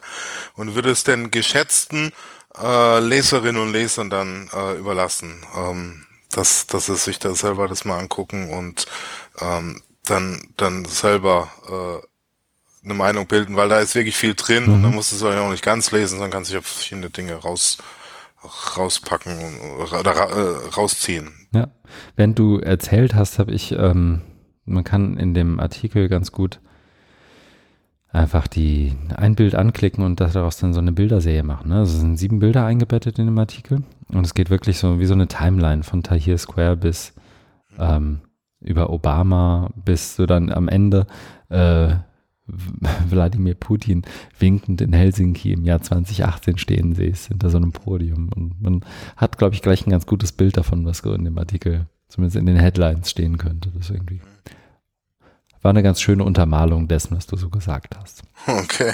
Mhm. Dann ist das der Moment, in dem ich eine Marke setze. Zumindest scheint das so. Ja, tu das. Mhm. Und der nächste und damit auch für heute zumindest letzte von uns ernst gemeinte Lesebeitrag stammt von David Wiley eben noch geschimpft, dass alle die Mormonen zitieren. Jetzt gehöre ich selber dazu. Ähm, der Blogbeitrag von ihm hat den Titel Is Open a Means to an End or is Open its own End? Also ist Öffnung von Bild, also jetzt muss ich sinngemäß schon fast übersetzen, weil das eigentlich wörtlich fast nicht geht. Ähm, oder doch vielleicht, ist Öffnung äh, das, das Ziel an sich oder ist Öffnung ein Mittel und eine Methode für ein anderes Ziel. Ja, einmal ist es ist, ist äh, Öffnung Mittel zum Zweck. Mhm. Und da wäre ja das Zweck, oder, oder, also Zweck ist entscheidende und, und das Ziel äh, kann, kann ja was anderes sein. Einmal ist eben, also fällt es zusammen. Ne? Das heißt also ist äh, offen sowohl Mittel als auch äh, Ziel. Mhm. Du, du, du öffnest was, um mit dem Ziel zu öffnen? Das ist ja eigentlich eine rhetorische Frage und darauf läuft es ja auch hinaus, ne? Glaube ich, dass dass äh, eben, wenn man es jetzt auf Open Education bezieht, dass es ähm, dann eher Mittel ist und dass ja. Education, also Bildung, Pädagogik und so weiter, ähm, Zielkategorie ist und aus dem man ja also bestimmte Dinge ableiten kann, wo man sagt, so Ziel erreicht oder nicht, ist jetzt kompetent, ist gebildet oder sowas. Genau, das ist im Prinzip auch der von ihm sehr kurz beschriebene Gegensatz oder gegenläufige Darstellung von Öffnung von Bildung in dem Fall, ähm, wo wir uns, glaube ich, auch ziemlich schnell einig sind. Und ich glaube, die meisten, die sich irgendwie mit Öffnung von Bildung beschäftigen, würden auch sofort sagen, natürlich ist das Mittel und nicht Ziel an sich. Ähm, ich finde es deswegen, glaube ich, äh, wollte ich es hier nochmal reinwerfen, weil ich Wiley schon eher an dem Spektrum auch bisher gesehen habe und das auch nach wie vor tue, dass er auch Öffnung als Ziel in sich selbst sieht. Mhm. Also nicht in Reihenform, aber schon anders nochmal als, als andere Koryphäen so in dem Bereich. Ähm, zumindest hätte ich ihm das so vorher zugeschrieben, aus verschiedenen Gründen. Dazu ähm, stellt er hier noch so ein paar paar okaye Fragen. Ich wollte es eigentlich auch schon fast damit belassen, einfach zu sagen, liest das mal, schaut mal in die Kommentare rein, wenn es mal irgendwann welche gibt. Im Moment ist das noch nicht so, weil er da ähm, ganz gut beschreibt, was sozusagen diese verschiedenen Fälle und Fallstricke sein können, wenn man das anders sieht. Und das ist, glaube ich, was, was man sozusagen zumindest für mich auf so eine Shortlist von Dingen kommen könnte, die man Menschen schickt, die sich zum ersten oder die gerade anfangen, sich mit Öffnung von Bildung zu beschäftigen, dann ist das, glaube ich, ein ganz guter Artikel, der das in einem kurzen, prägnanten Statement fast schon irgendwie zeigt, guck mal, eigentlich geht es ja auch noch um andere Dinge als nur um Öffnung. Eigentlich brauchen wir ein anderes Ziel als die Öffnung von Bildung, sondern eigentlich ist das nur ein Teilziel oder ein Mittel zum Zweck sozusagen. Deswegen hier auch nochmal drin, um so ein bisschen ja, um es hier noch einmal um darauf aufmerksam zu machen, aber ich finde, inhaltlich ist da nicht viel drin, was wir zwei jetzt irgendwie kontrovers äh, diskutieren könnten, oder? Nee, aber mir ist beim Lesen mhm. was äh, aufgefallen, da mhm. würde ich gerne jetzt den Punkt noch machen ja. hier. Und zwar ähm, geht es darum, Öffnung oder Open, Openness als Kategorie oder mhm. ich habe das mal als Code äh, genannt. Also, dass man ähm, das schon, äh, ähm, also es geht darum, als, als eigenständigen Wert zu etablieren. Mhm. Ich weiß nicht, ob das jetzt hier so passt, aber es kann mir halt, also dass es darum geht, äh, es ist schon wichtig, Dinge zu öffnen, mhm. äh, aber jetzt nicht in dieser ähm, Mittel- äh, und Zweckdimension, sondern es ist wichtig, äh, Materialien zu öffnen wie OER oder es ist auch wichtig, Praktiken zu öffnen, mhm. um, um, um Vielfalt, Diversität und was wir äh, heute auch ausführlich hatten, mit äh, anderen äh, Meinungen, anderen Stimmen mhm. Gehör zu geben. Und da könnte man eben, das habe ich nochmal versucht, so einen Offenheitscode ähm, zu, zu äh, unterscheiden. Also was wie geringe Öffnung, mittlere Öffnung, hohe Öffnung. Also was mhm. wie äh, hohe Öffnung wäre jetzt bei der ähm, Open University, also wenn du nochmal unterscheidest zwischen Zugang, wer hat Zugang zu, zu den Institutionen oder zu den Angeboten, Didaktik äh, oder Zertifizierung. Hm. Bei, bei Zugang wäre es dann hohe äh, Offen, Offenheitscode dann eben bei der Open University, weil da brauchst du keine formale Bildungszugangsberechtigung, da kann jeder studieren. Open. Mhm. Open to all, open to, das heißt ja ihr Motto, dass sie äh, 1969 da gegründet haben, open to people, methods, ideas oder so irgendwas. Ne? Ja.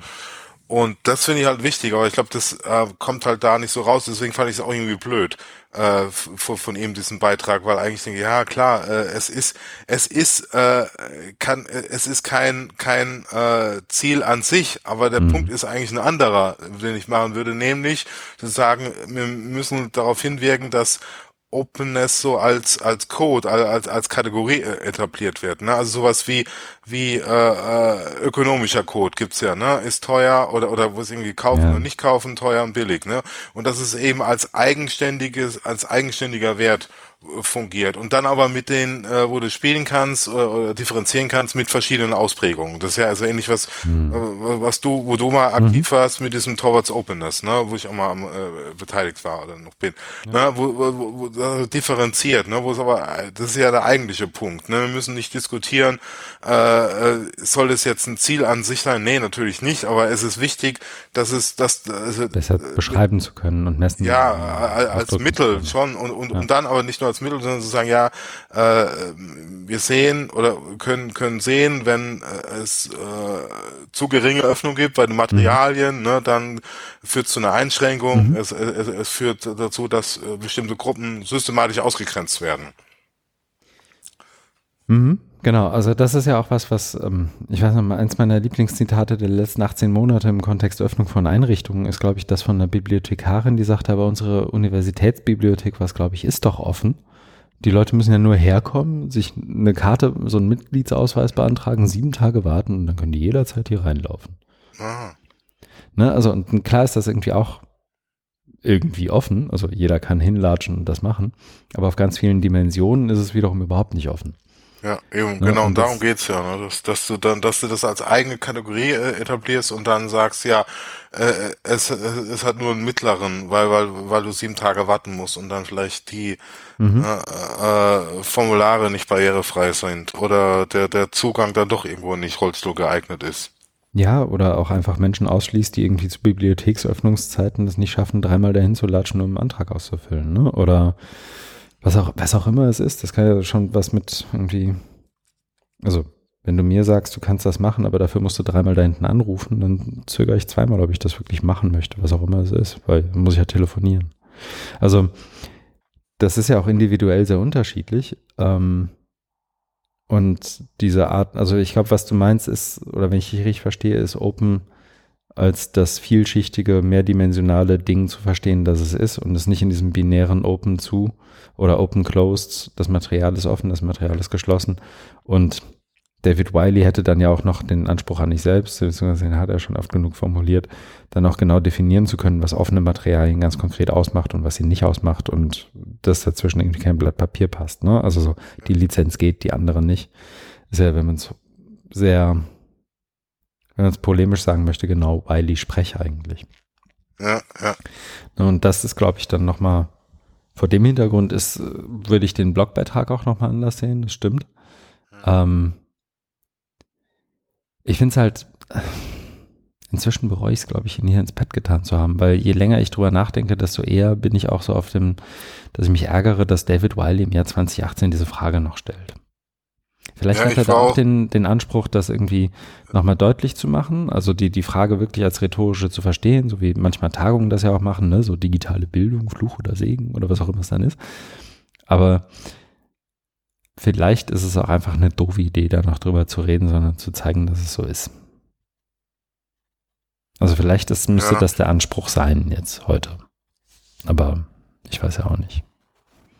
Ja, es ist halt so vielschichtig. Also ich meine, das ist ja, was du vorhin gesagt hast, von wegen, ähm, das ist jetzt deine Empfehlung für Leute, die gerade da anfangen. Mhm. Da hat sich unsere Berechtigung. Und ich meine, die äh, Bewegung ist ja, also ist ja nicht linear, ne? Mhm. Also dass, dass, dass da ähm, du immer einen gewissen Kenntnisstand, äh, Wissensstand äh, Überzeugungsstand voraussetzen kannst, sondern da geht's immer wieder Leute, die dann von Anfang und das müsste man denen dann ja nochmal irgendwie äh, erklären und dafür gibt's halt so ähm, Beiträge. Aber ich, ich fände dann aber trotzdem besser, dass man da anfängt, eben für Open zu sensibilisieren. Mhm. Und, und, und also das schon eher zu setzen und sagen, ja, ähm, das ist, also die Frage stellt sich gar nicht, ob es Mittel oder Zweck ist, sondern eher, wie viel Open darf denn sein oder mhm. sowas. Und, und, und wenn ihr Open meint, dann, dann auch bitte richtig und, und konsequent und, ne, so wie du mit dem Beispiel mit der Bibliothekarin sagst, dann aber auch, also dann das von, von, von eigenen Spiegel äh, halten und sagen, okay, mir stehen für, was weiß ich, totale Offenheit. Und dann sagen, okay, mh, wo, wo äh, und hier und da, was, wie sieht's denn da aus? Nee, das scheint mir nicht so zu sein, ne?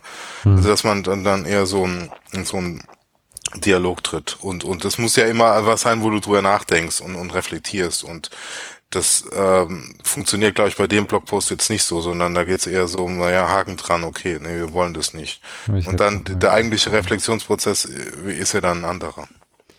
Ja. Ich meine, jetzt reden wir auch schon sehr viel länger über den Blogpost, als es David Wiley wahrscheinlich gebraucht hat, ihn zu schreiben. Ne? Mhm. hat er ganz gut gemacht. Ich würde da jetzt mal einen Haken dran machen. Also ich finde, es ist, wir haben gesagt, was wir sagen wollten und mussten. Ja. Kommen wir zu den weniger ernsthaften Dingen. Sekunde. Nämlich zum Beispiel dem Blödsinn der Woche. Wir brauchen, äh, es wird Zeit, dass wir hier so Jingles einführen oder irgendwie sowas. Mhm. Also der Blödsinn der Woche. Unionsfraktion schlägt eine Art Bildungsnetflix vor. Das ging gestern, gestern, vorgestern genau. so durch die Medien. Ich habe es ja. bei Heise gesehen, du hast hier ein Süddeutsche rausgesucht, aber ja. es gab ein paar. Ja, sag mal. Genau, also es, ähm, gest, ge, genau, gestern ging das, mhm. ging das äh, zu, die Sau durchs Dorf, oder wie man sagen die Miller-Sau äh, durchs ja. Dorf. Also es geht darum, dass eine Arbeitsgruppe äh, der CDU-CSU-Fraktion aktiv war und gebrainstormt hat und ähm, eine ähm, Plattform mal wieder. Ne? Wir haben ja auch hier schon öfter über die nationale, äh, ne, internationale Plattform für die Hochschullehre ähm, haben wir uns ja auch schon äh, mhm. unterhalten. Und jetzt gibt's was über ähm, äh, zu, zu Weiterbildung, nämlich auch, auch eine Plattform, die nennt sich Miller, modulares interaktives lebensbegleitendes Lernen für alle.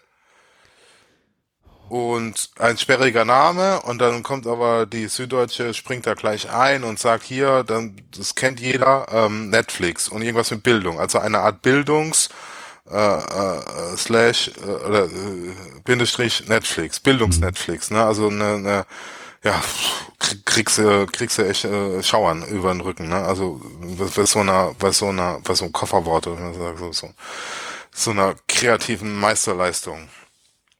Äh, und dann äh, geht's aber weiter, Doppelpunkt, eine Inter, also dieses Bildungsnetflix, mhm. was ist das? Eine Internetplattform, auf der jeder Bürger entsprechend seine Interessen und beruflichen Bedürfnissen Online-Kurse aussuchen und an ihnen teilnehmen kann, wann immer es ihm passt. Abends, unterwegs, in der Mittagspause agiles Arbeiten in einer Bank, zum Beispiel oder Design Thinking oder eine Programmiersprache, also Bullshit Bingo vom Feinsten.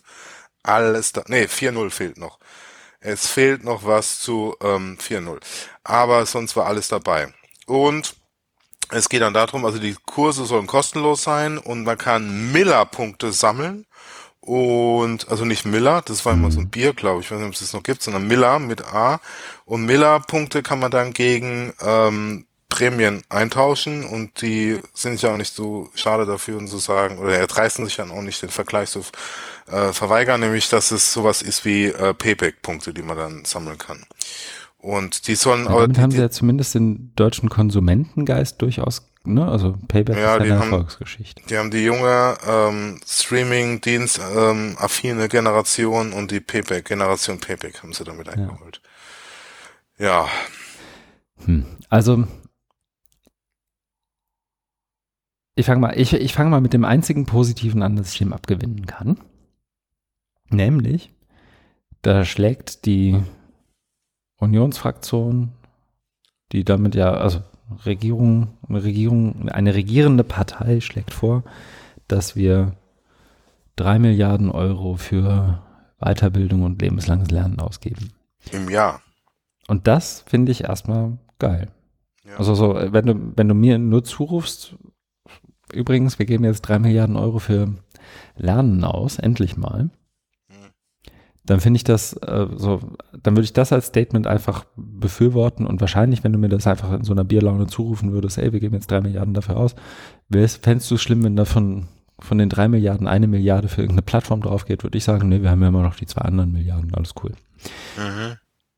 Aber auf die Idee zu kommen, irgendwie noch eine Plattform zu bauen, also im Koalitionsvertrag wird die VHS genannt als irgendwie wird explizit die Volkshochschulen genannt äh, als die großen, ich glaube, die, die in einer Art von, von Mittlerrolle stehen, um irgendwie Menschen gerade digitale Fähigkeiten, ich weiß nicht mehr genau, wie es, wie es im Vertrag steht, irgendwie näher zu bringen.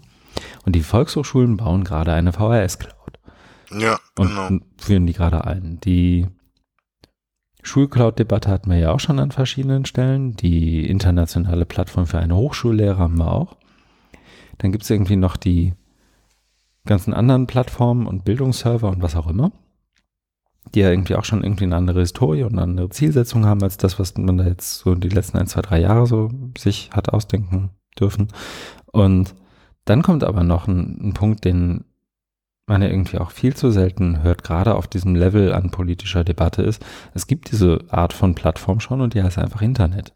Also es gibt ja ein, ein über links organisiertes Ding. Und klar ist das nicht so mundgerecht und man kriegt dafür irgendwie keine Payback-Punkte oder was auch immer es dann ist. Aber das ist doch eigentlich die, das Ökosystem, auf das wir Menschen in irgendeiner Art und Weise vorbereiten möchten oder sie dazu ermächtigen möchten, sich selbst darauf vorzubereiten, was auch immer man dann sagen muss, damit das anschlussfähig ist. Ähm, und das tut sowas ja dann wiederum überhaupt nicht. Und dazu kommt noch, dass das, was, was hat man jetzt ja hier auch schon im Podcast ein paar Mal, dass das, was man nehmen würde oder als Kategorie sozusagen nehmen würde, um das zu beschreiben, was man denn damit meint. Also benutze das Netz als Bildungsressource. Dann kommt ja auch sowas wie Media Literacy, Digital Literacy, ja, Medienbildung, wie auch immer du es nennen möchtest, irgendwie dazu. Und auch das können Plattformen per se nie so gut fördern wie andere Sachen. Ja. Und Dazu kommt noch, und das wurmt mich ehrlich gesagt dann noch zusätzlich jenseits dessen, was die sich da ausgedacht haben, wurmt mich ehrlich gesagt auch noch, dass die sich das ausgedacht haben, so wie sie es sich jetzt ausdenken und dass sie es so kommunizieren, so wie sie es jetzt tun. Es ist ja nun wirklich nicht so, als gäbe es nicht irgendwie einen Haufen von Experten und Menschen, die sich mit diesem Thema auseinandersetzen und dazu irgendwie auch bereitwillig ansprechbar sind, wenn irgendwie die CDU, CSU-Fraktion sich ausdenkt, sie wollen irgendwie Geld für Weiterbildung angeben, ausgeben, dann können die einen Haufen von Praktikerinnen ähm, und Praktiker, einen Haufen von Verwalterinnen und Verwalter, Hochschulmenschen, wen auch immer es ist, können die jederzeit anrufen und sagen, was sollen wir denn mal machen? Mhm. Wir haben da eine Idee, was haltet denn ihr davon? Mhm. Und hätten die irgendwen dieser Menschen ange angerufen, ja. hätte niemand gesagt, das ist ja eine geile Idee. Drei Milliarden für eine lebenslanges Lernplattform, das ist ja ein super Ding, das ihr euch da ausgedacht habt. Hätte niemand gesagt. Und trotzdem, ja, aber das macht ja keiner. Und ja, aber trotzdem sind die so naiv, herzugehen und zu sagen, oh nee, jetzt haben wir hier mal eine gute Idee und drei Milliarden klingt doch auch gut. Ähm, in einem Monat ist Parteitag äh, der CDU in Hamburg, glaube ich. Da soll das dann beschlossen werden. Und hier ist jetzt unsere Pressemitteilung dazu. Also der Entstehungsprozess von diesen äh, bekackten Ideen ist dann ja auch noch irgendwie ein ganz besonders beschissener. Ja, weil wenn man sich anguckt, also äh, auf Twitter wurde ja dann irgendwann auch der Link äh, zu so einem Blog ähm, gepostet, ich glaube, das haben wir hier im Pad auch drin, ähm, zu dieser ähm, Stab Zukunft der Arbeit. Da ist ja eine längere Präsentation drin mhm. und also einerseits naiv, ja, auf der anderen Seite ähm, haben die sich da schon Gedanken gemacht, aber natürlich fehlgeleitete Gedanken oder ja, Dafür sind ja Gedanken. Experten da, ne? Also ja. das will ich gar nicht, wie soll ich sagen, ich finde es ja nett, wenn die sich Gedanken machen, aber ich wache ja morgen früh auch nicht auf und denke über Quantenphysik nach und beschließe nee. da drei Milliarden ja. zu auszugeben. Ja, aber das ist so, ähm, du hast diese, diese Buzzwords, du hast, du, du kennst Netflix, du, du, also ja, die, ich fange mal anders da an, die haben ja da die, diese ähm, äh, Argumentation ähm, aufgebaut, dass es einerseits ja Arbeitslosigkeit gibt, andererseits Fachkräftemangel und dann kommt ja noch dazu, äh, das, was du äh, bei der Rubrik, was du gemacht äh, hast, beschrieben mit ähm, Museum, Arbeit und so, mhm. ne, Zukunft der Arbeit, ne, mit ähm, Robotisierung, Automatisierung, äh, Jobverlust, neue Jobs entstehen, wie soll man die Leute darin auf, aufbauen. Ne? Dann, dann äh, hast du halt so ein Spannungsfeld und in dessen kippst du dann diese Plattform rein, weil du denkst, das ist die Lösung. Ne? Das, das ähm, erfüllt für den für, für die, äh, wie sie denken, äh, erfüllt es einige, weil die Leute mögen Netflix, die gehen dahin, weil das siehst ja sogar, ist so, so ein Mock-up, was sie da in irgendeiner Präsentation gezeigt haben, wurde dann eben äh, die Kurse aller Netflix ähm, dir, dir angucken kannst, ne? Also diese, diese Vorschau und so. Mhm. Wo du dann, wo du dann da äh, ganz affin bist, und dann haben sie ja noch so Personas drin, Herr Müller und Frau Schmidt, ne? was die dann machen und und äh, alles, was man vorher auch schon hatte beim Mobile Learning, ne, wenn du dann äh, irgendwie LKW-Fahrer bist und äh, fährst gerade von Kopenhagen nach Madrid und dann mhm. wird da dein LKW geladen und dann kannst du währenddessen hier auf deinem äh, riesigen Smartphone dann dir die neueste Lektion reinziehen. Ne? Das sind ja alles Dinge, die, die, die die es da gibt. Und da ist einfach so ein, ja, ein eigenes Denken, was, was, äh, wo, wo die denken, nee, das brauchen wir keine Experten, äh, wir, wir wissen das. Und, und, und das, für die ist es halt schlüssig, weil die Präsentation ist aus, ausführlich äh, und, und ähm, irgendwie schon, also von verschiedenen Seiten her durchdacht, ne, mit, mit, mit den, äh, dass es mit sogar so einem Berechnungsmodell, ne, dass, dass es dann so ein Rating gibt und was dann die Anbieter bekommen. Wenn die Kurse da hoch äh, gewertet werden, kriegen die natürlich mehr, wenn es auf mehr Interessen steht, also mehr Likes kriegst und so weiter, also Monetarisierung und so weiter. Hm. Ja. Aber jetzt mal zum, zum Politischen, so ich es mitbekommen habe, ist es ja noch, ähm, noch gar nicht angedacht, diskutiert, wo das aufgehängt ist, in welchem Ministerium, ob Bildung oder, oder Wirtschaft. SPD weiß auch nichts davon, die äh, Experten, Expertin auch nicht. Ja. Deswegen, äh, äh, keine Ahnung, was da jetzt äh, noch passiert. Ob das jetzt wirklich beim Parteitag irgendwie äh, vorgestellt wird und dann, also wir kriegen es ja nicht mal hin mit mit der mit den äh, Wanka-Milliarden. Ja, die jetzt die Kali-Check-Milliarden sind. Ne? Ja, hat sie geerbt. Hm. Vielleicht war das die Erbschaftssteuer. Aber da ist die Union ja eigentlich auch gegen. Ähm, ja, also ich glaube, ich bin mal gespannt, was so in den nächsten Tagen auch dazu irgendwie noch an, an Feedback kommt. Also ich habe bisher ein paar mehr oder weniger konstruktive Tweets zu dem Thema gelesen. Ja, ähm, also es gab noch ein paar Presseberichte, ja. aber aber die waren ja alle nicht, also zumindest die, die ich gelesen habe, aber schick mir da gern mal einen, wenn, also wenn du einen hast, der irgendwie der das Ganze irgendwie auch mal kritisch hinterfragend sich angeguckt hat, da waren nicht so viele dabei. Ne? Die waren alle so, ah geil, endlich bewegt sich mal wer in Richtung Netflix. Das irgendwie. Ja, es wird wahrscheinlich so durchgestochen sein. Mhm. Naja, gucken wir mal, was da noch passiert. Ja, spannend. Ich setze nun eine Marke und schließe damit mit dem Blödsinn der Woche ab und frage dich in dem Zuge, was du tun wirst. Ich werde morgen zur Danke für die Korrektur. 25 Jahr Feier des FIPS, äh, Forschungsinstitut für Bildung, Sozial Bildung und Sozialforschung. Forschung gehen. Ja. Äh, dann, ich weiß gar nicht, wann wir wieder aufzeichnen, aber dann die Woche drauf bin ich in Berlin für die Konferenz Bildung Digitalisierung. Mhm. Ich habe mich auch für dieses Bits und Bäume angemeldet, aber ich weiß gar nicht, ob, ob ich das jetzt schaffe, weil es gibt ja noch einen schönen Termin, nämlich das Bündnistreffen, also Bündnisfreie Bildung. Mhm. Oh, das ist ja dann da auch. So ist es.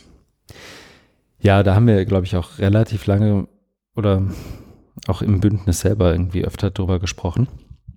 Wollen wir das so machen, wollen wir das andocken an so die, ist ja so die letzte große Konferenzwoche, zumindest für so den schulischen Bereich in Berlin. Ne, Forum Bildung, Digitalisierung, Exciting Edu ist, glaube ich, auch. Ja. Ähm, Bits und Bäume ist und zwischendurch haben wir dann eben das Bündnistreffen genagelt, in wohl wissend, dass dann vielleicht ein paar Leute nicht kommen können, weil die da irgendwelche Parts spielen. Andererseits aber, weil wir auch wissen, dass ein Großteil derer, die im Bündnis Mitglied sind, ohnehin in Berlin sein werden. Ja.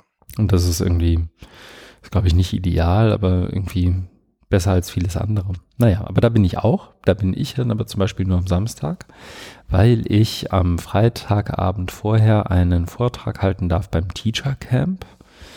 Das, ich glaube, Jöran auch schon einmal in diesem Jöran, in seinem Jöran ruft an Ding ähm, beschrieben hat. Das kann ich gerade nochmal raussuchen. Und zwar ist das Teacher Camp ähm, von der SDW, also Stiftung des, der deutschen Wirtschaft, ne? ähm, organisiert das Ding, wo irgendwie 30, 40 ähm, Stipendiatinnen und Stipendiaten äh, zusammenkommen und irgendwie, also die alle, die irgendwie was mit Lehrerbildung, Lehrerausbildung und Lehramtsstudium zu tun haben. Ähm, und ich darf da am Freitagabend den Eröffnungsvortrag halten und dann gehen die sozusagen in ihr Barcamp-Format oder in ihr Konferenzformat. Okay. Das ist also eigentlich ganz cool. Und danach bin ich dann beim Bündnistreffen. Vorher bin ich beim Forum Bildung Digitalisierung auch. Ähm, habe da so, so einen halboffiziellen Part auch bei einem Meetup, wo ich das, was ich hier eigentlich schon ständig tue, auch da tun darf, nämlich darf über Plattformen und Bildung sprechen in so einem Gespräch. Bin ich mal gespannt. Die Vorbesprechung ist diese Woche noch. Mal gucken, was wir noch machen.